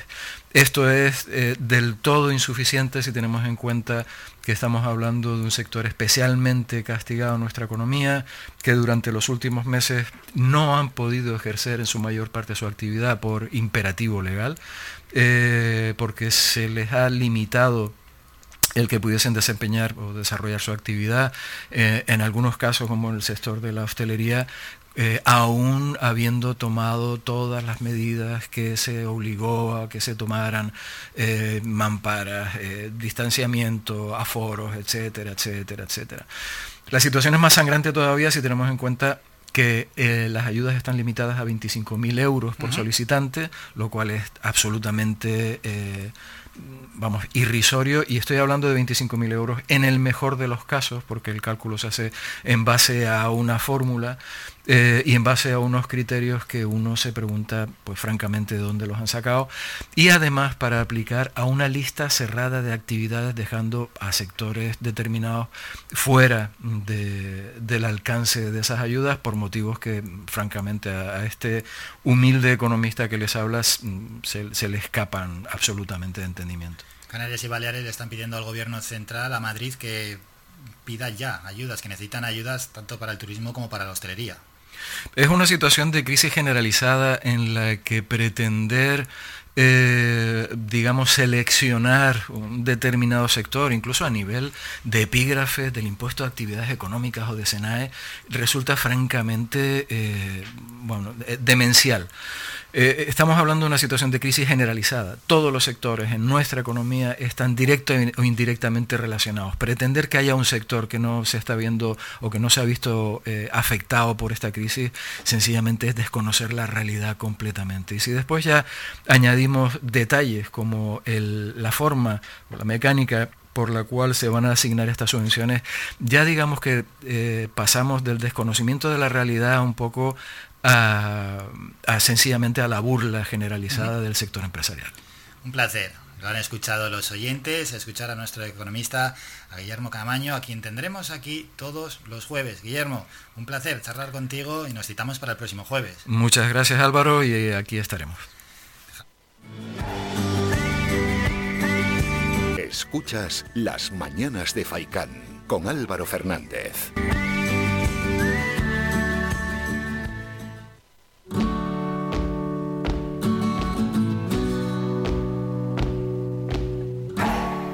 Después de hablar de economía, nos vamos a ir a publicidad y a la vuelta hablamos de fútbol, de la Unión Deportiva Las Palmas, con nuestro compañero Jesús Rubio de Unión Amarilla. Escuchas Faikán Red de Emisoras, Las Palmas 91.4. Somos gente, somos radio. El Guachinche, en Carlos V, Carrizal de Ingenio. Si aún no conoces nuestro bichillo lagunero, no tienes perdón de Dios. El Guachinche, frente al Centro Cívico del Carrizal. Especialistas en gastronomía antigua canaria. El Guachinche, ven a conocer el patrimonio canario a través de las recetas de Doña Luisa. Costillas con piña, papas negras, atún de romería y muchas deliciosas recetas más. El Guachinche, teléfono de reservas 626 20 18 72. El Guachinche, en el Carrizal. Especialistas en cocina antigua canaria, bichillo y vino tradicional. El Guachinche, en el Carrizal. Disfruta de lo nuestro. ¿Pensando en construir, reparar o renovar? Deja tus proyectos en manos de profesionales. En Ferretería Germán Medina encontrarás todas las opciones para la industria y el hogar, con calidad y variedad, con todo un mundo de cerámicas a tu alcance, con facilidades para pagar. Financia tus compras hasta en 24 meses y sin intereses. Ahora, además, renovar tu baño te sale más barato que nunca. Ven y llévate tu mueble de baño con lavamanos, grifo, espejo y además plato de ducha y mampara por tan solo 395 euros. Te lo puedes creer? Ven ya a Germán Medina y aprovecha nuestra promoción inigualable. Visítanos en vecindario 928 75 0107 y Polígono Darinaga 928 75 39 54 y en germánmedina.es.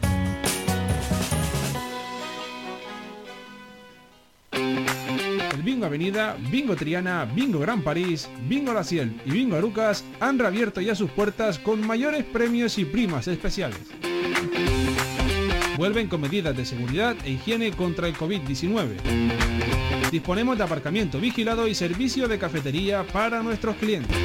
Vende Belingo y prueba suerte. Te esperamos.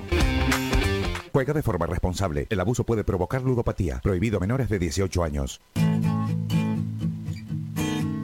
Somos música. Somos información. Somos entretenimiento.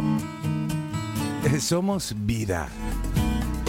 Somos Radio Faikán. Somos gente. Somos radio.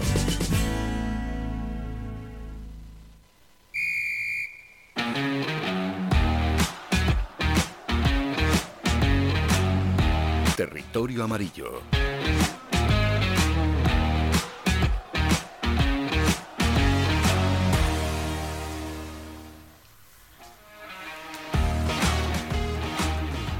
Sé si hemos quitado esa resaca negativa del partido frente al Castellón, esa derrota tan dura que sufrimos 4-0 y que analizamos aquí el lunes con Jesús Rubio, con nuestro compañero de Unión Amarilla, ojalá sí, vamos a charlar con él. Jesús, buenos días.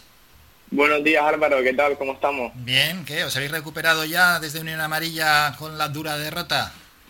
Lo estamos intentando, ya creo que se hace más llevadero y más con la esperanza de ver al equipo otra vez el sábado, a ver si cambia esa dinámica. Bien, bien, bien. Porque, bueno, vamos a charlar ya, vamos a, dar carpetazo, porque las derrotas, Jesús, hay que dar carpetazo rápido, ¿no? Sí, sí, totalmente. Esto, al fin y al cabo, cada semana tienes un partido distinto y si no te recuperas, puede pasar factura, hay que recuperar lo antes posible. Y hablando de recuperaciones, hay jugadores que se están recuperando, nunca mejor dicho. Sí, a pesar de las bajas ya confirmadas de Araujo y Dani Castellano, podemos recuperar a Michael Mesa, que vuelve de sanción, y parece que Oscar Clemente ha superado ya por fin las secuelas totales del COVID y podrá disputar algunos minutos este fin de semana. ¿Cómo ves a Michael Mesa? La verdad que me dio mucha rabia que tuviese acumulación de amarillas contra el Castellón, porque como él comentó exactamente la semana pasada, creo que está en su momento. Creo que es ahora las ganas nunca le han faltado a Michael Mesa, pero ahora le acompaña el juego, que antes eso está bastante limitado. Mm, ¿Y un Michael Mesa qué, qué es lo que le aporta al equipo, al juego? Pues mira, yo creo que en el esquema que está jugando últimamente Mel, Michael Mesa te aporta ese último pase para conectar lo que viene siendo la parte media de Javi Castellano con la delantera. Le ese pase a Araujo y a, y a Rafa Mujica que, que bueno, se ha visto que es determinante eh, en los últimos partidos. Y del otro que vuelve es Oscar, ¿no? Sí, sí, Oscar Clemente, que antes de que lamentablemente cogiese el COVID, estaba jugando unos muy buenos minutos. Reflejo fue que en la última victoria de Mallorca jugó 77 minutos. Bueno, otro jugador que aporta bastante, ¿verdad? Sí, al fin y al cabo, bueno, te puede llegar a parecer eh, perfiles muy similares, pero que viendo lo limitada que las plantillas de la segunda división están debido al COVID, nunca vienen mal unos jugadores de tremenda calidad como la de ellos dos. Vamos con el partido.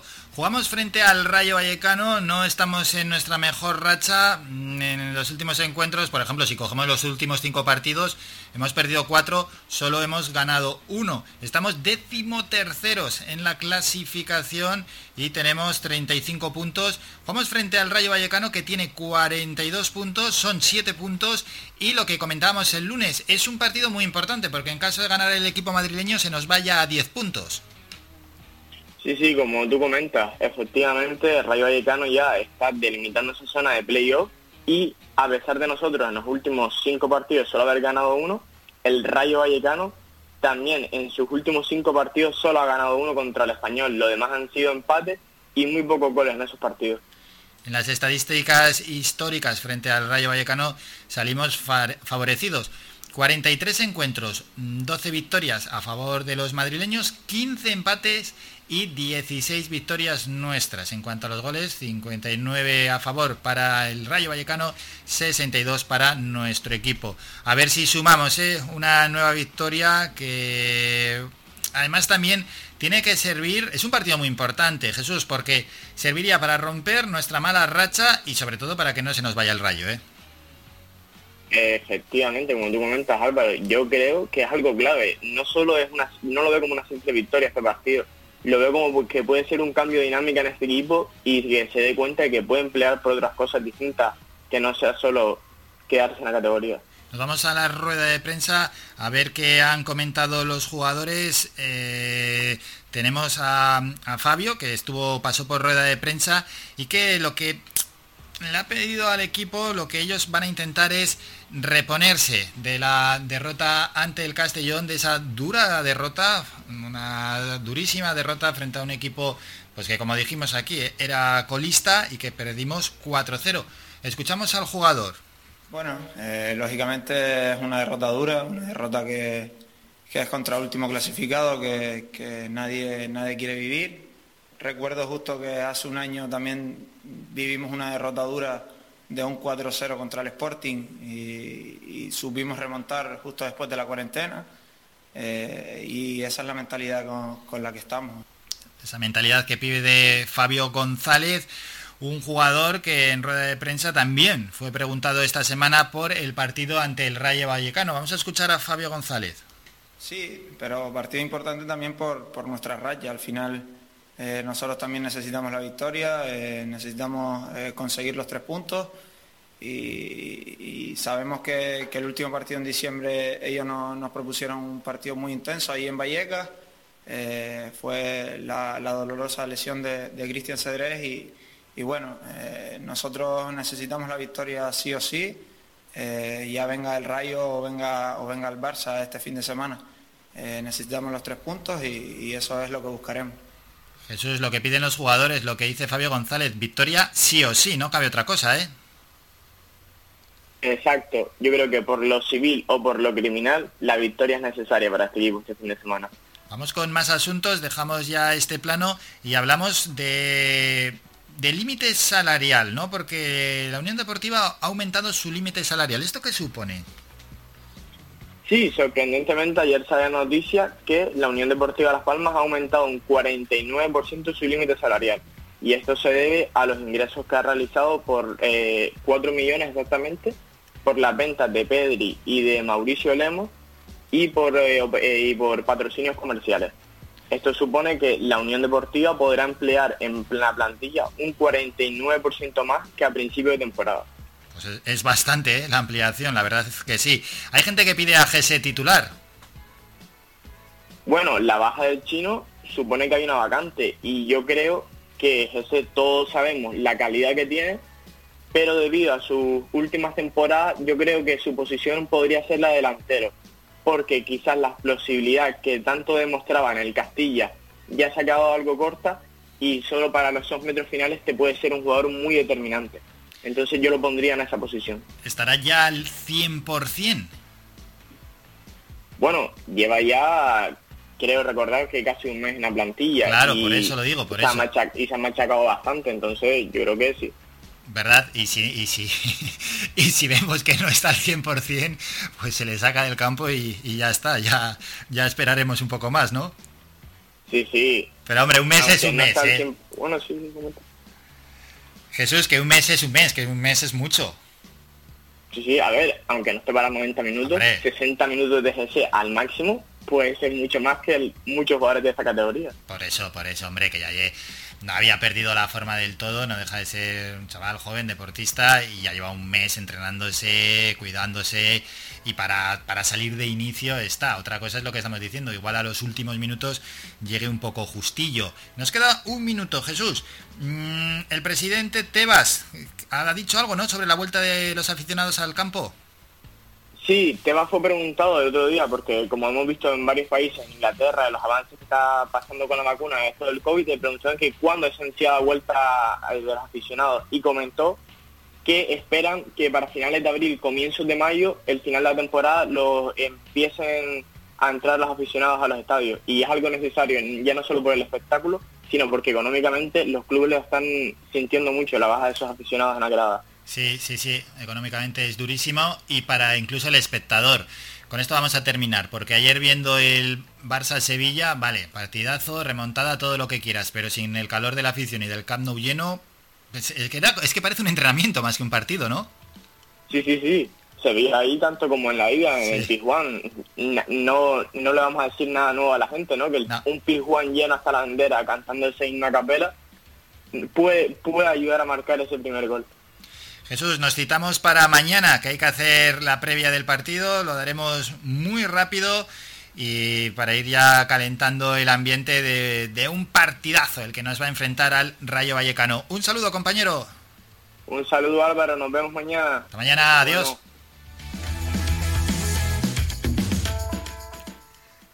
Pues aquí estamos siempre, ¿eh? tratando la actualidad de nuestro equipo, de la Unión Deportiva Las Palmas, con expertos como nuestro compañero Jesús Rubio de Unión Amarilla.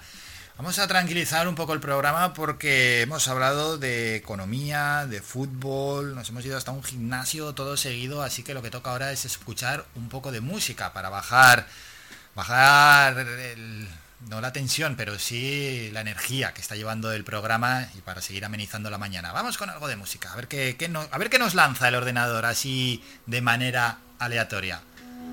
Pues son ellos. Sex on Fire es la canción Kings of Leon.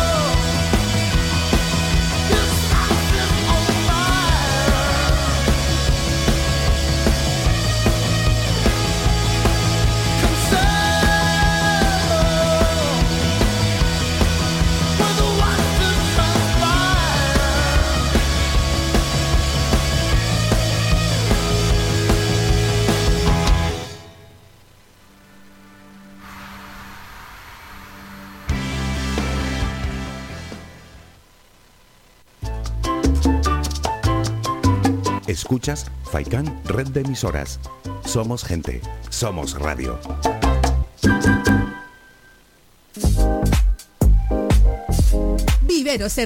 En Montaña Los Veles Agüimes dispone de plantas naturales para interior y exterior, además de una gran variedad en árboles. Puedes encontrar motivos decorativos traídos de todos los lugares del mundo para decorar tu casa, lugar de trabajo o jardín. Viveros El Rosal. Dispone de un equipo profesional y humano que te atenderá y aclarará todas tus dudas. Recuerda, en Montaña Los Veles Agüimes, Viveros El Rosal. Un placer para todos los sentidos.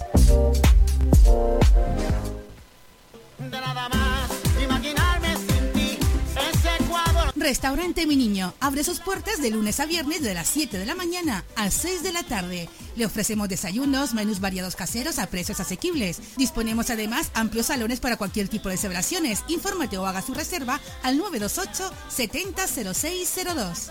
Restaurante Mi Niño. Visítanos, estamos en la calle Los Peregrinos, Polino Industrial, El Goro Telde. Parking gratuito y fácil conexión con la autopista Gran Canaria 1. Te esperamos en el restaurante Mi Niño.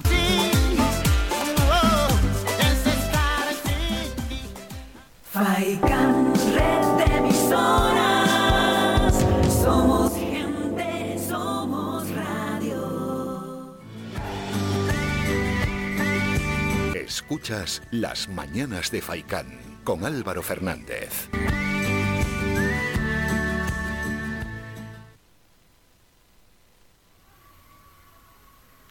Cuatro minutos vamos a ir con ese boletín informativo. Ahora lo que toca, pues es entre otras cosas hacer un recordatorio. Recordar el WhatsApp del programa, el 656 60 96 92. Recordamos 656 60 96 92. Y tenemos las siguientes... eh, nos preguntaba un oyente qué cómo tiene que sintonizarnos allí donde estén, qué dial tiene que poner. Bueno, pues vamos a repasarlo. El dial, el 104.2, es para Las Palmas de Gran Canaria, Telde, Mogán, Maspalomas, Santa Brígida, San Mateo, Teror, Valsequillo, Ingenio, Agüimes y vecindario.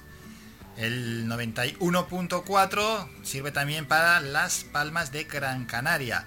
El dial 95.2 para Artenara, 94.5 para Más Palomas, el 100.4 para Tunte y, cambiamos ya de isla, el 91.6 para Arrecife, para Lanzarote. Iremos recordando ¿eh? los diales a lo largo de los próximos programas porque bueno, pues es importante, es interesante ir sumando oyentes a esta aventura radiofónica llamada Las Mañanas de Faikán que nos acompañará siempre de lunes a jueves desde las 8 y media hasta las 11 y media de la mañana. Y vamos a tener un protagonista dentro de nuestra nueva sección llamada El Incógnito. Mm, no vamos a desvelar todavía quién es. Esto, claro, esto tiene sus pros y sus contras. Porque hablar con una persona famosa y no desvelar quién es, mm, bueno, pues deja ya la audiencia un poco en el aire, ¿no? Pero también su misterio está bien. Vamos a dar alguna pista más. Venga, vamos con, con alguna pista para ver si adivináis y a ver si acertáis quién es el incógnito. Una, es hombre, lo dijimos antes. Y dos, es joven. Por tanto, ya nos quedamos en un porcentaje pequeño de la población. Hombre y joven. Tercera pista, lo suyo es la música. Cuarta pista, nos habla de las relaciones a distancia. ¿Eso cuando lo hace? Pues eso lo hace en una canción. Una canción que se llama Diciembre. Y con él conocemos si las relaciones a distancia son o no son posibles. Y luego aquí la quinta y que puede ser definitiva pista tiene un tema con Juan Magán. Ni más ni menos, con el gran Juan Magán.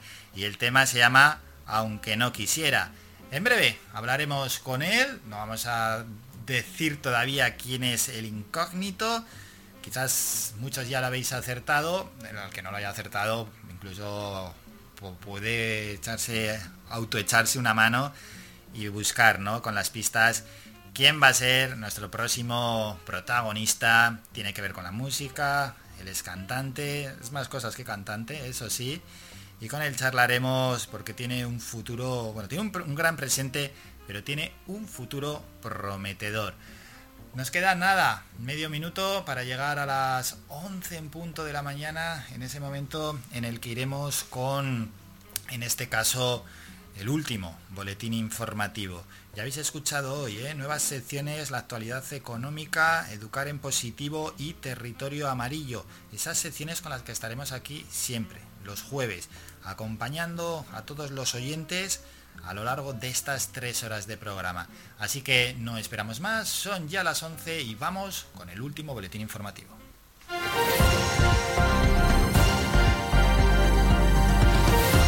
Noticias.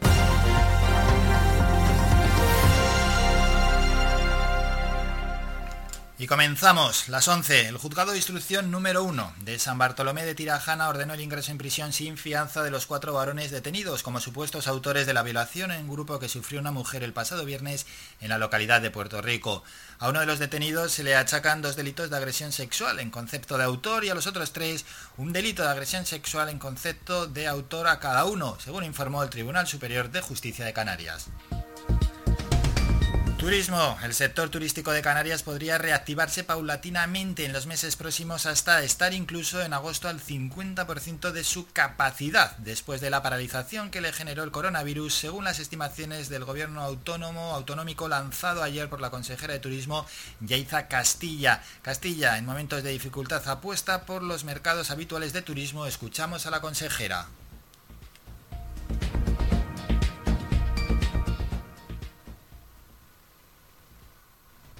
Bueno, a priori eh, tenemos que ir a, a, los seguros, es decir, a nuestros principales mercados emisores. Ahí no, no tenemos que hacer ningún tipo de invento de entrada. ¿Por qué? Porque sabemos que son fieles y de hecho nos lo han demostrado, nos lo dicen constantemente nuestros principales operadores turísticos. Y de hecho ya se han visto las reservas desde que el otro día Reino Unido eh, pues bueno, anunció que a partir de mayo pues probablemente se abriera el país. Por lo tanto, creo que es importante esta circunstancia, hay que tomarla con cautela, porque también hemos vivido tres aperturas y tres cierres y ha sido muy duro, pero eh, tenemos que ir primero a nuestros principales mercados emisores y luego diversificar. Bien. Aseguró también diferentes noticias positivas, desde el crecimiento progresivo del número de personas vacunadas contra la COVID-19 hasta el proyecto de establecer un pasaporte de vacunación a nivel europeo. Y dijo esto que este pasaporte permitiría rebajar las restricciones de movimientos impuestos a resultas de la pandemia. Hacen pensar al Ejecutivo que parece que hay buenas expectativas de que el negocio vacacional de las islas pueda comenzar su ansiada recuperación, afirmó la consejera. Más asuntos, el defensor del pueblo señala en su informe sobre la crisis migratoria de Canarias las deficiencias que aprecia en la red de acogida y los procedimientos de atención y asilo y también advierte de que no puede convertirse a determinadas zonas costeras del sur de Europa en lugares de privación de derechos con el argumento de evitar el efecto llamada.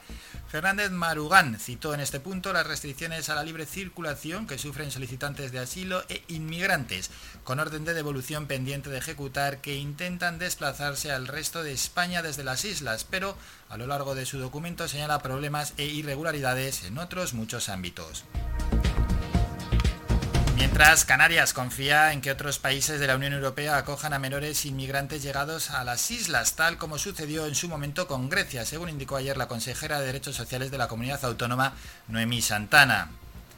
Y ya en otro orden de cosas, el gobierno de Canarias ha pedido al Tribunal Superior de Justicia de Canarias la subsanación y complemento de la sentencia sobre la oferta pública de empleo de 2018, de forma que se pueda resolver los aspectos cuestionados sin que se anule la OPE.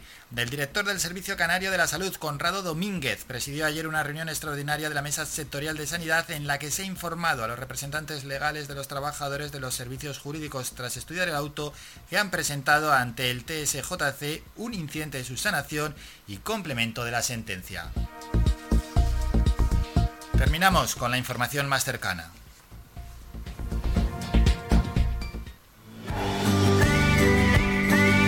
Escuchas Las Mañanas de Faicán con Álvaro Fernández.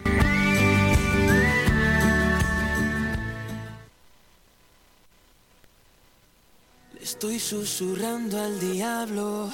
Le ruego que sea mi aliado, a pesar de lo que ha pasado, yo no te olvido. Suena nuestro protagonista, el incógnito, es el David Cava. Con él charlamos en unos minutos. Me desgarra este sentimiento.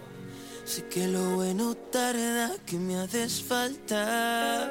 Y aunque no quiera volver a verte, y aunque tu foto borre al perderte, dime que no encuentro el sentido, que aunque pierda gane contigo. Aunque me enseñes a no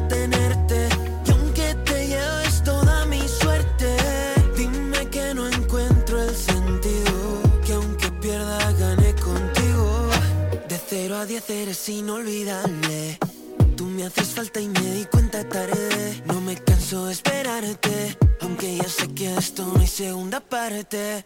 Yeah. Oh, mala, mala, juego contigo y pierdo todo. Siempre me ganas, tú y yo somos un TT en una noche en un motel. La verdad es que me haces falta. Y aunque no quiero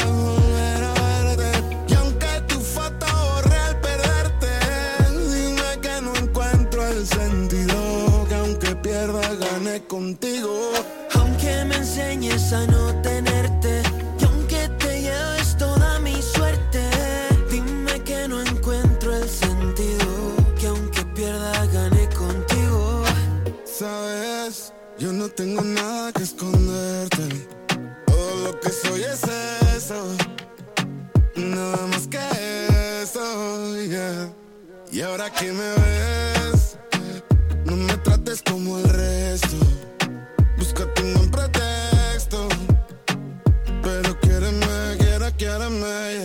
Aunque no quieras ya bailar conmigo. Aunque ya no quieras dormir conmigo. Aunque no quieras disfrutar conmigo. Ya, ya. Aunque no quiera volver a verte y aunque tu foto al perderte, dime que no encuentro el sentido, que aunque pierda gane contigo.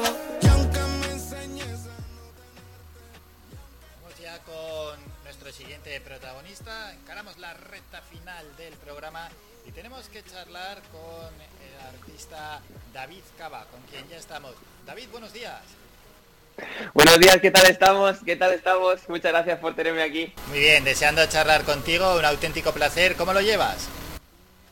La verdad es que muy bien, estoy muy contento, estoy muy contento de estar aquí en directo ya por la mañana empezando el día bien. O sea que muy ilusionado de, de- de que me hayáis invitado y, poder hablar un poquito de, del tema este con Juan Magán que hemos sacado, que ha sido una sorpresa, la verdad. Hombre, con Juan Magán, ahora vamos a hablar de, de ese asunto, pero bueno, se te ve bien, ¿eh? Te cuidas, ¿no? Estamos ahí, estamos haciendo lo que podamos. Yo, yo vivo en Londres ahora mismo, entonces no estamos tan bien como en España. Entonces estamos todavía encerrados en casa y tal. Pero todas las mañanas intento hacer ejercicio. La esta mañana no. Esta mañana me tomo un gofre espectacular. Pero esta tarde haré ejercicio. Sí, sí. Hombre, de vez en cuando hay que Así parar que un sí, poco, ¿eh? David, de vez en cuando hay Claro, que parar claro, un poco, eso es, para, para luego volver con, con energía y darse esos caprichos, aunque sean en forma de gofre, ¿verdad? Total. Bueno, ¿cómo lo lleva un artista como tú, la situación que estamos viviendo con la pandemia? Bueno, la verdad es que eh, ha sido un poco complejo para todos, como para todos, la verdad, ¿no? Pero la verdad es que desde el principio, eh, hace, hace un año ya, en marzo de 2020, tanto mi equipo como yo decidimos no parar, ¿no? Yo, por ejemplo, empecé hace cinco años en, este, en el mundillo de la música más profesional, eh, pero empecé desde Miami. Entonces yo, por ejemplo, he sido número uno en Venezuela, en la radio, hemos estado trabajando en Perú, en estos países. Sin embargo, este año quisimos empezar en España, atacar España, ¿no? Eso Porque es. me hacía ilusión, obviamente, en mi casa, ¿no? Y, mm, y claro, justo cuando empezamos el trabajo ocurrió lo de la pandemia. Pero, pero decidimos no parar y bueno, gracias a todo el trabajo que hemos hecho, que el primero de todos sacamos un sencillo que se llamaba La Incondicional, haciendo una versión de, del tema de Luis Miguel. Eh, luego sacamos un par de temas más eh, que, ha- que han mencionado diciembre a final de año. Gracias a todo este trabajo hemos podido lanzar, eh, aunque no quiera, con Juan Magán hace como el que dice nada, dos semanas. Así que estamos trabajando, está siendo duro, pero estamos viendo, viendo los resultados. Eso es, saber cómo vas poco a poco, ¿no? Metiéndote en el mercado español. En estos momentos es difícil, pero por lo que conoces, ¿es más complicado el mercado español que los otros en los que ya has triunfado? Bueno, la verdad es que es bastante interesante porque pensarías que al final la industria musical se replica eh, el, el formato en un país y en otro, ¿no? Pero por lo que he visto hasta ahora, el formato de, de Estados Unidos, de, de Sudamérica, es diferente al, a- al que hay en España. Y yo creo que la verdad me gusta mucho el de España porque da mucha más importancia a la radio, ¿no? El- el- el- la promoción en Estados Unidos es mucho más a nivel online, básicamente, casi todo. Y la promoción radial, pues sí que es importante porque la gente en Estados Unidos pasa mucho tiempo en, en el coche y tal, pero el 80% de la, de la promoción siempre pasa online. Sin embargo, en España es diferente. En España es diferente. La promoción online es importante, pero, pero estar en medios como, bueno, en este caso como vosotros, Radio Falcán, en, en- eh, a radios de emisión nacional y, y la televisión tiene mucha más importancia en España que en otros países. O sea que sí, sí cambia. Eso es. Y una de las claves que has comentado desde marzo es no parar. Mm, Casi todo el mundo no está intentando no parar. En tu caso, ¿qué es lo que has realizado? ¿Qué has hecho para no quedarte estancado? No, no decir, uff, yo tiro la toalla. Claro, exacto. Pues eh, como iba diciendo, lo primero, el año pasado, eh, fue sobre marzo o abril, o un año ya, eh, íbamos a lanzar nuestro primer sencillo para atacar España y, y nos vino la pandemia. Entonces tuvimos que redireccionar. Teníamos una versión que siempre quisimos hacer porque ya de pequeño me gustaba mucho, Luis Miguel, y queríamos sacarla en algún momento, ¿no? Sí, sí, Entonces sí. estuvimos preguntando a, a los fans y tal, y pum, lanzamos una versión de La Incondicional que la verdad es que estábamos diciendo, mira, si sale bien, sale muy bien, pero como salga mal, nos ponen en la cruz, ¿no? Entonces estuvimos avisando a todos los clubes de fans de Luis Miguel por todo el mundo y la verdad es que la respuesta fue espectacular. Todavía estoy en contacto con el club de fans de Luis Miguel en España. Un beso, adictos. Y, y ese fue lo primero que hicimos. Que bueno, Y a partir pues de la ahí- jugasteis y salió bien, ¿eh? Apuesta arriesgada, pero salió bien.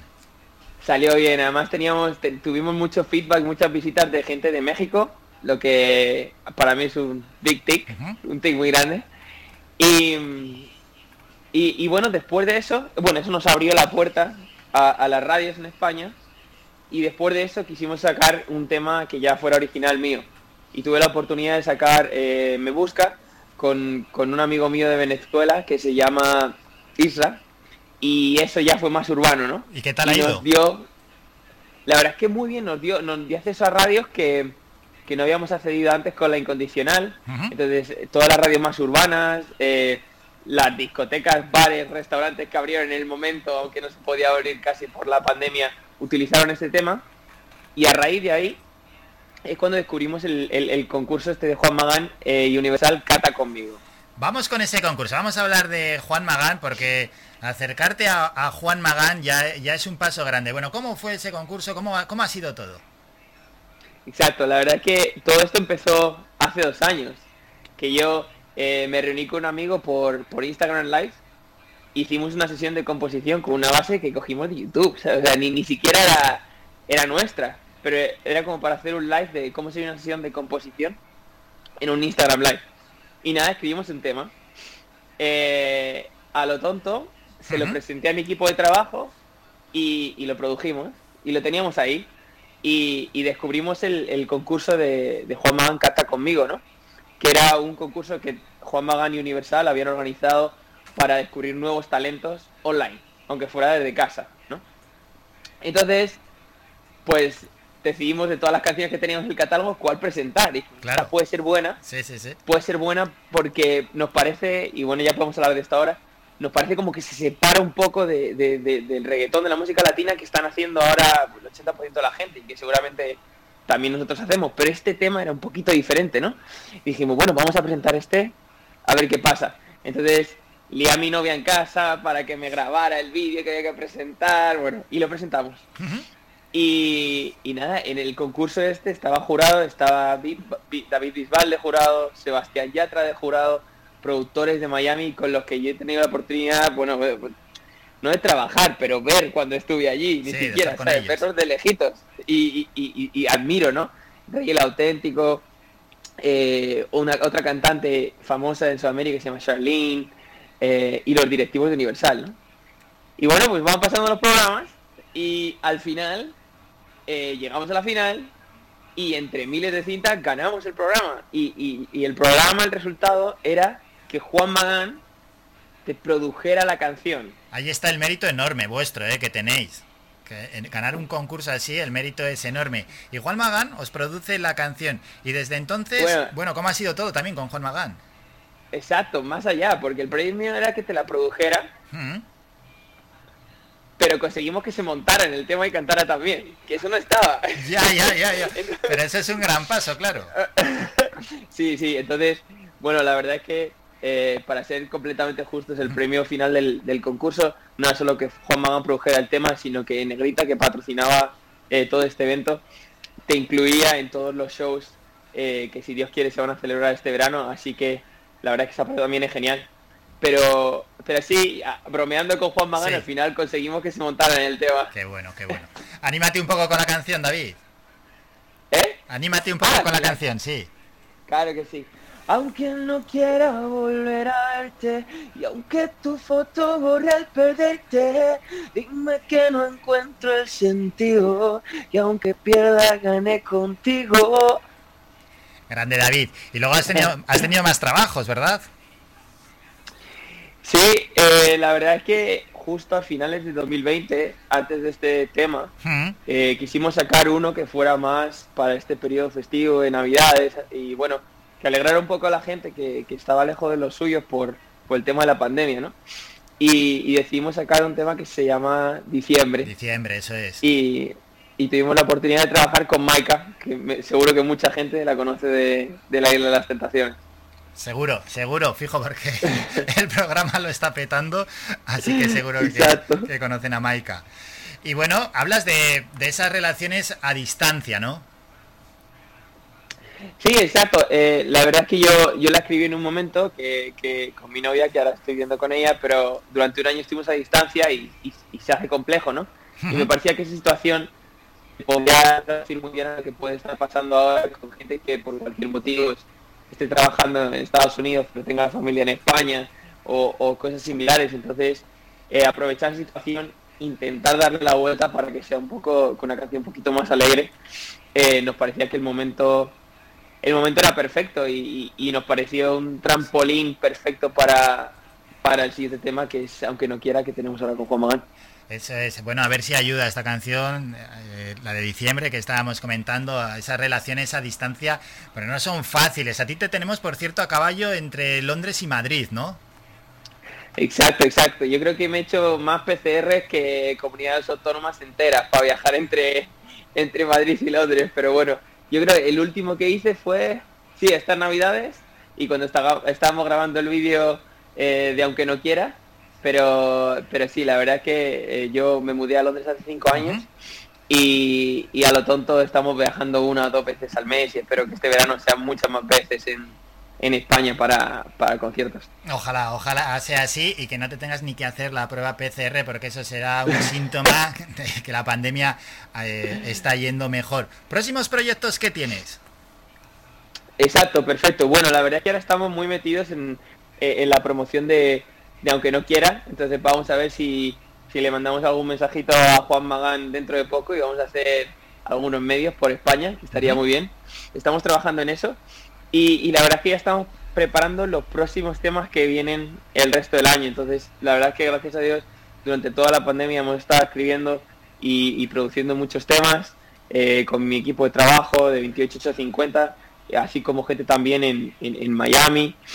Y, me hace mucha ilusión porque es la primera vez que tenemos, como decir, como un pipeline de temas que, tenemos listos para este año, así que espero que cuatro o cinco temas por lo menos en 2021 salgan.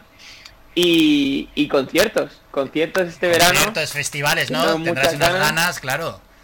Un artista es seguro que es mm, por lo que comentáis, cantantes, artistas, lo que más os gusta es, es el contacto ¿no? con el público. Total, y la verdad es que yo hasta ahora em, he hecho presentaciones en televisión, he hecho presentaciones en, la radio, videoclips, he grabado temas de estudio, también escribo, pero conciertos ha sido lo que, lo que menos posibilidad he tenido, porque moverse a Sudamérica es difícil, ahí he hecho algunos, en Madrid hice algunos antes de la pandemia, pero los grandes que iban a venir justo en 2020, todos estos festivales, como que se me cortó ahí por la pandemia, ¿no? Se Entonces, ahora mismo estamos preparando, estamos teniendo la oportunidad este principio de año de, preparar los directos bien para, que la, cuando vayamos la gente se quede con ganas de más. Bueno, y una última cosa antes de despedirte, ¿cuáles son tus sueños? Yo lo llevo diciendo, si me lo preguntas a cualquier amigo, familiar, entrevista, radio, televisión, lo que sea, a mí me encantaría ganar un Latin Grammy. Me encantaría ya el otro día estuve grabando en un estudio que, el productor tiene uno y lo tenía ahí puesto y él estaba ah, mirando ahí. Lo mirabas de reojo, ¿no? Con, con digo, me lo llevo y le cambio el nombre. Pero no. Aguanta, ese hay que ganarlo, hay que ganarlo. A ver si llega. Sí, la verdad es que eso me haría mucha ilusión. A ver si llega ese Grammy. Nosotros estaremos muy atentos a, todo el trabajo que vayas generando en este año 2021 y por supuesto lo pondremos aquí en Radio Faikán. David, ha sido un auténtico placer. Cuídate, que vaya todo bien. Muchas gracias por la oportunidad. Un abrazo muy grande. Un abrazo, hasta luego, adiós. Chao. Adiós.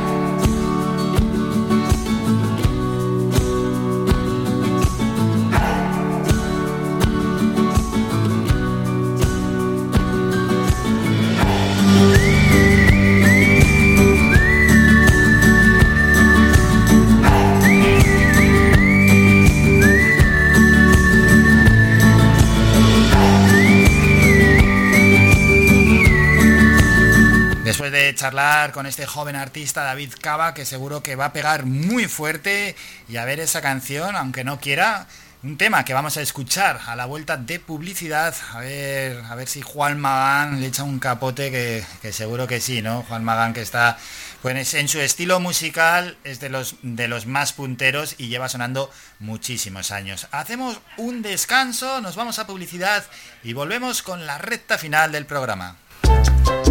Faikan, red de emisoras. Somos gente, somos radio.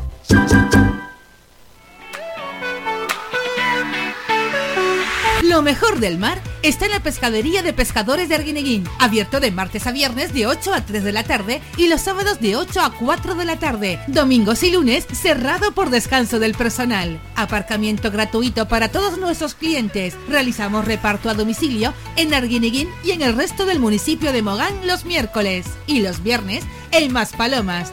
Teléfono de contacto 649 61 15 22. Pescadería de Pescadores de Arguineguín. Lo mejor del mar.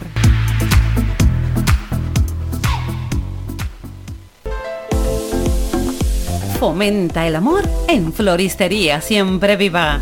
Di lo que quieras y cuando quieras. Arreglo florales, plantas, ramos, todo lo necesario para comprar o regalar. Con envío a domicilio. Nos encontrarán en San Juan Telde. Floristería Siempre Viva. Damos vida a tus sentimientos. Cuando llevan flores de la siempre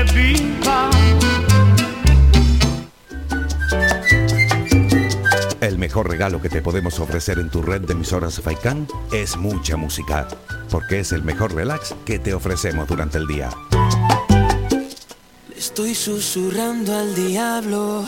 Le Y esta es la canción que anunciamos, aunque no quiera, David Cava con Juan Magán.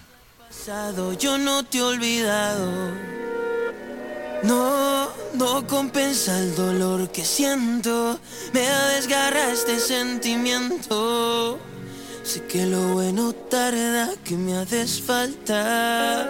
Y aunque no quiero volver a verte, y aunque tu foto borré al perderte, dime que no encuentro el sentido, que aunque pierda gane contigo. Aunque me enseñes a no tenerte,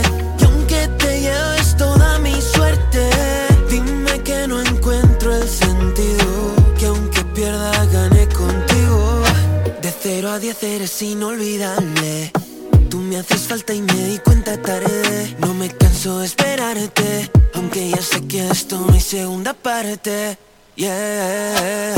Tan mala, mala, juego contigo y pierdo todo. Siempre me ganas, tú y yo somos un TT en una noche en un motel. La verdad es que me haces falta. Y aunque no quiero volver a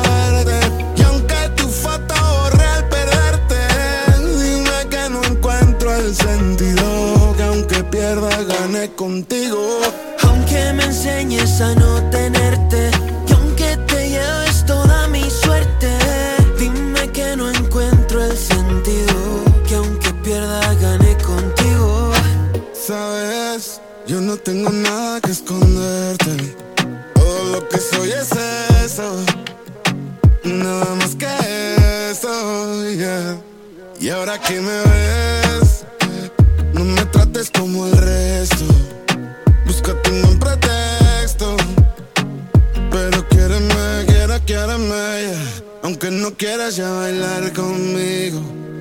ya no quieras dormir conmigo.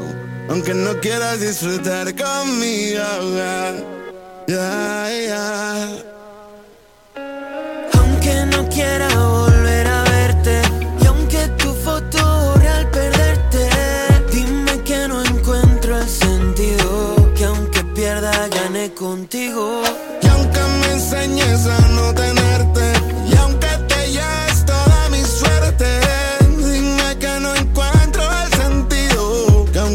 aunque pierda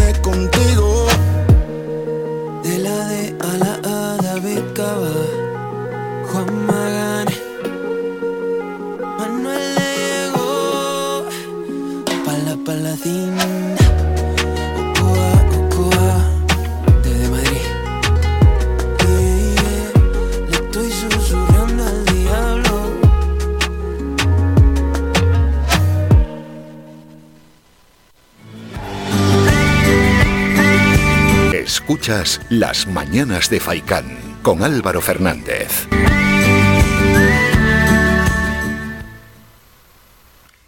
Y llega ya el momento de, de, despedirnos porque nos quedan unos pocos minutos, son tres minutos para llegar a las once y media de la mañana y con ello el momento de poner punto y final al programa. Hemos charlado ¿eh? con David Cava, ya lo habéis escuchado, esa canción con ni más ni menos que Juan Magán.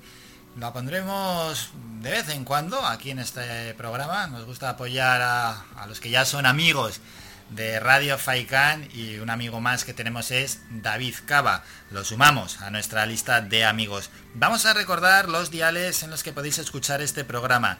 En la 104.2 para Las Palmas de Gran Canaria, Tel de Mogán, Maspalomas, Santa Brígida, San Mateo. También para Teror, Valsequillo, Ingenio, Agüimes y Vecindario. 91.4 para también Las Palmas de Gran Canaria. 95.2 Artenara, 94.5 más Palomas, 100.4 Tunte y cambiamos de isla para ir con la 91.6 en Arrecife, Lanzarote. Nosotros nos vamos a despedir, un programa que ha llegado cargadísimo de contenido, aparte de David Cava, han pasado por estos micrófonos Óscar Lorenzo, el coordinador de proyectos de la Fundación Asis Centro Aluesa, que nos ha dejado una charla muy interesante, ¿no? Sobre todo para aquellos jóvenes y no tan jóvenes que tienen problemas sociales y problemas centrados con la ludopatía o las redes sociales. Nos hemos ido hasta un gimnasio para ver cómo ha sido la vuelta a la actividad, concretamente hasta el Dream Fit de Las Palmas de la mano de su directora y hemos dado una pequeña vuelta al mundo en bicicleta desde 2014 el bueno de Daniel Jiménez de Molins de Rey en Barcelona lleva dando vueltas al bueno, vueltas al mundo no, lleva dando vueltas por países, ha estado en varios continentes, 28 países y en estos momentos está en nuestras islas, en las Islas Canarias. Ha estado en Gran Canaria, ha recorrido muy bien toda la isla, ha subido y ha bajado, de alguno, bueno, bueno, dar vueltas bien, pero subir y bajar, subir y bajar también, también, también, aunque claro, le ha costado bastante y ahora está en La Palma alucinando con lo que allí se está encontrando. Y luego hemos presentado secciones nuevas para este jueves, como por ejemplo Educar en Positivo con la profesora Olga Segura, docente del Fernando León y Castillo, hablándonos sobre técnicas y metodología de educar en positivo. Territorio Amarillo, la sección de la Unión Deportiva Las Palmas con Jesús Rubio de Unión Amarilla y la actualidad económica. Lo hemos tratado con nuestro economista Guillermo Camaño. Nos citamos ya para mañana viernes, último programa de la semana desde las 8 y media de la mañana. Reciban un saludo de Álvaro Fernández. Hasta mañana. Adiós, adiós. Ha escuchado Las Mañanas de Faicán con Álvaro Fernández. Le esperamos de lunes a viernes de 8 y media a 11 y media.